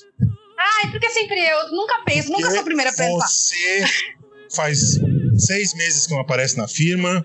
Tá na hora de cobrar. Tem alguma dica cultural? Pode ser de heavy metal ou uma não? cartinha pra mim. Chega uma cartinha. Mandamos já a carta de abandono de emprego. Tava, tava começando a ficar preocupado. Gente, eu posso pensar? Pode. Vai. Vitor. A minha dica, basicamente, para colocar o filho, a criança, tirar do seio da mãe e colocar na teta da maldade, né? Use drogas, desrespeite seus pais, abandone a escola, monte uma banda de punk rock, é isso, cara. Ricardo. Tenho. Depois eu posso deixar uma bibliografia sobre rock, assim, do que eu estudei. É, tem, e elas são bem legais. Pena que o acesso às vezes é limitado porque tá em inglês, mas tem algumas coisas em português que são muito boas, né? Esse próprio texto do André Singer, por exemplo, que é curtinho e é legal. E ouçam música, né? Para discutir música, a gente tem que ouvir música e, enfim, ouçam ba- bastante, assim, desde os anos 60 até os anos 80 e vai sentindo a transformação da música, porque é só assim que a gente consegue perceber ela. Era Yasmin. essa a dica cultural. Yasmin, alguma dica cultural para os nossos ouvintes? Eu tenho três coisas pra poder recomendar. Da parte que eu mais gosto, que é a parte do black metal, que eu acho que as pessoas elas deveriam entender um pouco mais antes de falar se elas gostam, se elas não gostam, se é só na vista, se não é. Normalmente é, mas tipo, não importa, né? Vamos ver. É, eu vou recomendar Satan Rides the Media, que é o documentário que eu falei anteriormente, que tem disponível no YouTube, legendado em português. Eu vou recomendar um outro documentário chamado Until the Light Take Us, que ele Grande é com o Fenris. É, é maravilhoso, é, além de tudo, ele é muito bonito, ele é muito bem feito. Que é com o, o, o, Fenris do Dark Throne. E mostra bem como é que tava a cabeça dele como músico de black metal no meio, na, naquela rixa Euronymous e, e Count Grishnak, que era o nome dos Arg Vikings. E quem souber inglês também, que o, o filme dá pra você encontrar legendado, né? E quem souber inglês e tiver muito interesse, muito, muito interesse mesmo, tem o livro Lords of Chaos, que inspirou muito vagamente o filme Lords of Chaos, né? De mesmo nome, com o irmão do Macaulay Culkin, que está um chuchu nesse filme, muito bonito. Se você gosta de homem bonito, veja o filme. Mas se você não Bonito gosta de homem bonito, estranho. leia o livro. Mas é o que toda mulher gosta, homem bonito, esquisito, parece não toma banho tem três dias. Mas assim, é... Não, é sério, leiam, leiam, se vocês tiverem a oportunidade, leiam o livro Lords of Chaos, que ele traz entrevistas com toda essa galera que estava envolvida no Inner Circle do Euronymous do Black Metal. E conta histórias muito mais nos pormenores. Então, se você quer realmente ter base para poder debater o assunto, eu acho que é um bom lugar para você começar. Laís, pensou em alguma coisa? Pensei em nada, gente. Eu, eu nem sei se eu deveria estar aqui. Vocês são foda. Eu não sou muito metal, mas escutem Led Zeppelin, que é do caralho. Esse- Eu, eu vou, eu vou recomendar para quem não é da cena, veja o documentário Metal, a Headbang Journey. Você encontra por aí, no- naquela locadora verde e branca, que você baixa uma sementinha e ela cresce assim. Você encontra ela. E para quem não, e para quem é da cena, procure os clipes da banda italiana War of Steel. Principalmente a, a banda, a música Feudalismo ou Libertar. Meu Não? Deus. É um primor. É um primor. E agora a gente vai lá pra Barraca do Beijo distribuir beijo, sapinho e Covid pros nossos ouvintes.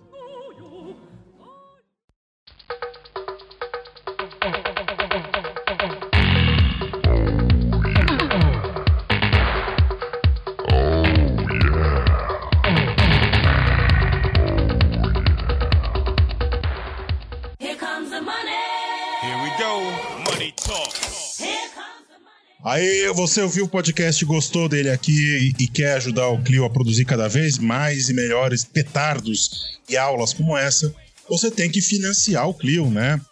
Então, para você financiar a gente, tem duas formas. A primeira é através do PicPay. Se você tiver uma graninha sobrando, lá tem 5, 10, 20 centavos, não vai te fazer falta, manda pra gente. É só procurar a gente no aplicativo, arroba, arroba Clio Literatura, que qualquer ajuda é bem-vinda. Uma outra forma é através do Catarse. O Catarse, a partir de cinco reais, você ajuda esse, esse coletivo lindo e maravilhoso de ursões e ursonas a fazer cada vez mais e melhores conteúdos para todos e todas. E a vantagem de você fazer o Catarse é que qualquer, qualquer forma que você tiver para quando você apoia a gente mensalmente, você ganha beijos aqui nessa barraca. Vamos distribuir beijo então, Laís?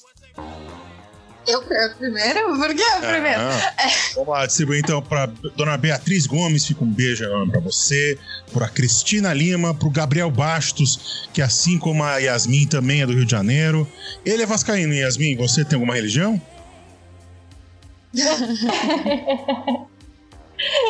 ah, eu acreditava no Corinthians, hoje em dia eu não sei mais. É todo flamenguista na minha frente que eu fico até confusa. Pro Gui Ascar, o ursão mais bonito do Brasil, pra Jéssica Antunes, que se você tá precisando de uma grana, procura a Jéssica, que ela tem um banco. Aliás, precisa aumentar a contribuição aqui, hein, dona Jéssica? Pra Paula Guizara, gigante de Taubaté, pra Rosana Vecchia e pra Suzana Taide, que fizeram aniversário essa semana. Elas são gêmeas. Vitor, tem beijo na barraca do beijo ou tá azedo? Tô sem, tô sem beijo hoje. A gente falou de Você tá- metal, tô sem beijo. Tá azedo. Laís, tem beijo ou tá azeda? Eu tenho beijo, mas sem pai. Ai, ai, eu vou mandar um beijo pro Matheus, que eu tava falando com ele agora há pouco. E ele é muito fã de heavy metal, ele, ele gosta de Alice in Chains. Inclusive, eu queria colocar ele para falar no meu lugar de tudo que ele fala sobre. Então, vai estar aí. Ricardo, quer mandar um beijo pra alguém? Especial pra alguém? Opa, vou mandar então. Vou mandar pra Carolina, pra minha namorada, que eu não vejo há quatro meses nessa pandemia lascada que tá, e eu tô a 400 quilômetros dela pra ajudar. E um beijo pra minha mãe e pro meu pai, que foi o cara que me apresentou a uma banda chamada Led Zeppelin. E depois eu vim parar nesse inferno chamado rock. E ele é o Meu responsável. irmão também, que é o maior fã de Beatles e CDC que eu já vi na minha vida. tá dado meus beijos. Yasmin, tem beijo pra alguém ou tá que nem o Vitor Azeda? Não, eu quero mandar um beijo, um beijo pro homem que eu mais gosto no mundo, que é o Drauzio Varela. Drauzio Varela é um cristal. Ninguém É. mexe com ele. Eu, eu amo o Drauzio Varela, eu, eu vejo os vídeos do Drauzio Varela quando eu tô triste, ele me deixa muito feliz. Mas eu gostaria de mandar um beijo pro meu avô, que eu também tô longe dele, tô desde o, desde o final do ano sem vê-lo. E ele que me introduziu muito no mundo da música, né? Dos quatro netos eu era caçula, dele me insistiu que todo mundo tinha que tocar violão, dele me pagou a aula de violão pra mim. E foi como eu comecei a engatinhar na, na- no mundo da música. Ele cantava Trem das 11 pra mim, pra me levar pra escola. É uma memória muito gostosinha aí que eu tenho. Eu queria mandar um beijo pra ele e um beijo pro meu namorado também, que é meu parceiro de show. E vai pra todo lugar comigo e me bota pra cima. Ele me botou pra cima do, do palco pra poder abraçar o Graves, no- do ex-vocal do Misfits. É isso aí, tamo junto. E eu queria mandar um beijo muito especial pra pessoa que talvez tenha mais me influenciado no heavy metal, que é o caso, que é o Gastão Moreira. Grande Gastão Moreira. né, tem um canal maravilhoso no YouTube onde ele fala de rock. É meio isentão de vez em quando, mas maravilhoso. Queria mandar um beijo também pra Fernanda Lira, que agora tá numa banda que eu não lembro o nome. Cripta. Mas é. Cripta. Né, mas é uma mulher periférica, macumbeira, feminista, que prova que metal não tem só reacionário chato maluco. Né? E eu queria mandar um beijo também para Eliette, nossa Eliette Farias, que é nossa ouvinte, e ela é uma grande, grande consumidora de metal. E ela ficou super empolgada quando eu falei, quando a gente falou que ia gravar esse podcast, e ficou me cobrando quase diariamente, perguntando quando que ia sair. Tá bom, pessoal?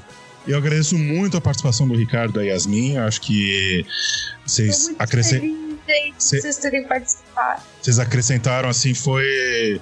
é, a gente já fez pautas culturais como essa, mas assim como a pauta do funk que a gente fez com, com o MC, é, eu acho que vocês dois trouxeram, por experiência e por estudo, uma profundidade que a gente não conseguiria fazer. Eu queria agradecer muito vocês, assim, me pegou super de surpresa, né? Fazer uma confissão aqui.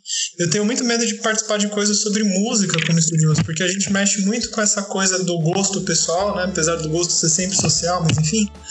E na hora que a gente se expressa, às vezes as pessoas que são muito fãs entendem de uma forma completamente equivocada aquilo que a gente está falando, né?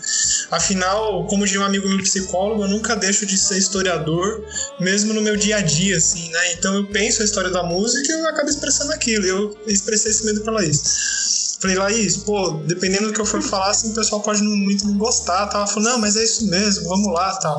Então, assim, parabéns pelo espaço democrático que vocês têm. Foi gostosíssimo participar, eu adorei, assim, aprendi algumas coisas também que. Aliás, algumas não, bastante coisa que eu não conhecia. E agradecer então ao Bruno, à Laís, que me convidou inicialmente, ao Vitor também. Foi sensacional estar aqui. Obrigado mesmo, mesmo, de coração. Valeu. Eu também queria agradecer muito o convite, agradecer o espaço que vocês deram. No, no início eu fiquei muito com medo, porque justamente é todo mundo historiador maravilhoso, arrasando. E eu apenas uma mera graduanda, graduada em comunicação. Mas assim, A gente só finge, meus- viu? O segredo é sempre falar a mesma tenho- coisa. É, o segredo pra comunicação é você falar por que Foucault? Então, É, eu ainda penso em, em estudar música mais a fundo, estudar o, o movimento do, do heavy metal, mas por enquanto eu tenho só aí a, a, a vivência. E é justamente isso que o, o Ricardo falou: as pessoas têm que entender que não é porque elas gostam de alguma coisa que o, o, o que elas gostam é superior a qualquer outra coisa. E eu acho que é importante pessoas formadas, graduadas em história, estarem discutindo o, o heavy metal, porque quando você não conhece a história, você tá fadado a, re- a repeti-la, né? E ninguém quer repetir o black metal, por exemplo. É interessante você saber de onde que as coisas vêm. Porque não é uma coisa despropositada em música de maluco e, e etc e tal. Então tem muita coisa ali pra, pra ser estudada, tem um porquê de ser. Então o trabalho que vocês fazem de, de divulgação científica é muito rico e muito importante. Eu queria parabenizar vocês e agradecer pelo espaço. Imagina. Então, agradece. a gente agradece muito, assim, acho que foi muito enriquecedor, assim, foi muito profundo, foi uma um dos nossos melhores podcasts até hoje, com certeza. Dona Laís, seu Vitor, um beijo pra vocês, um beijo. Dona Laís, queremos você de volta, viu? Não some, Vou, vou voltar. tá bom? Vitor, um beijo, se cuida aí pra você. Muito obrigado pra todo mundo que nos ouviu. Duas horas e meia de podcast, vocês estão todos de parabéns. Já fica um convite, sempre que vocês quiserem falar de música, tanto o Ricardo quanto a Yasmin. O Clio está de portas abertas pra vocês, pra todos os nossos ouvintes. Um beijo, se cuidem, se mantenham saudáveis e até uma próxima.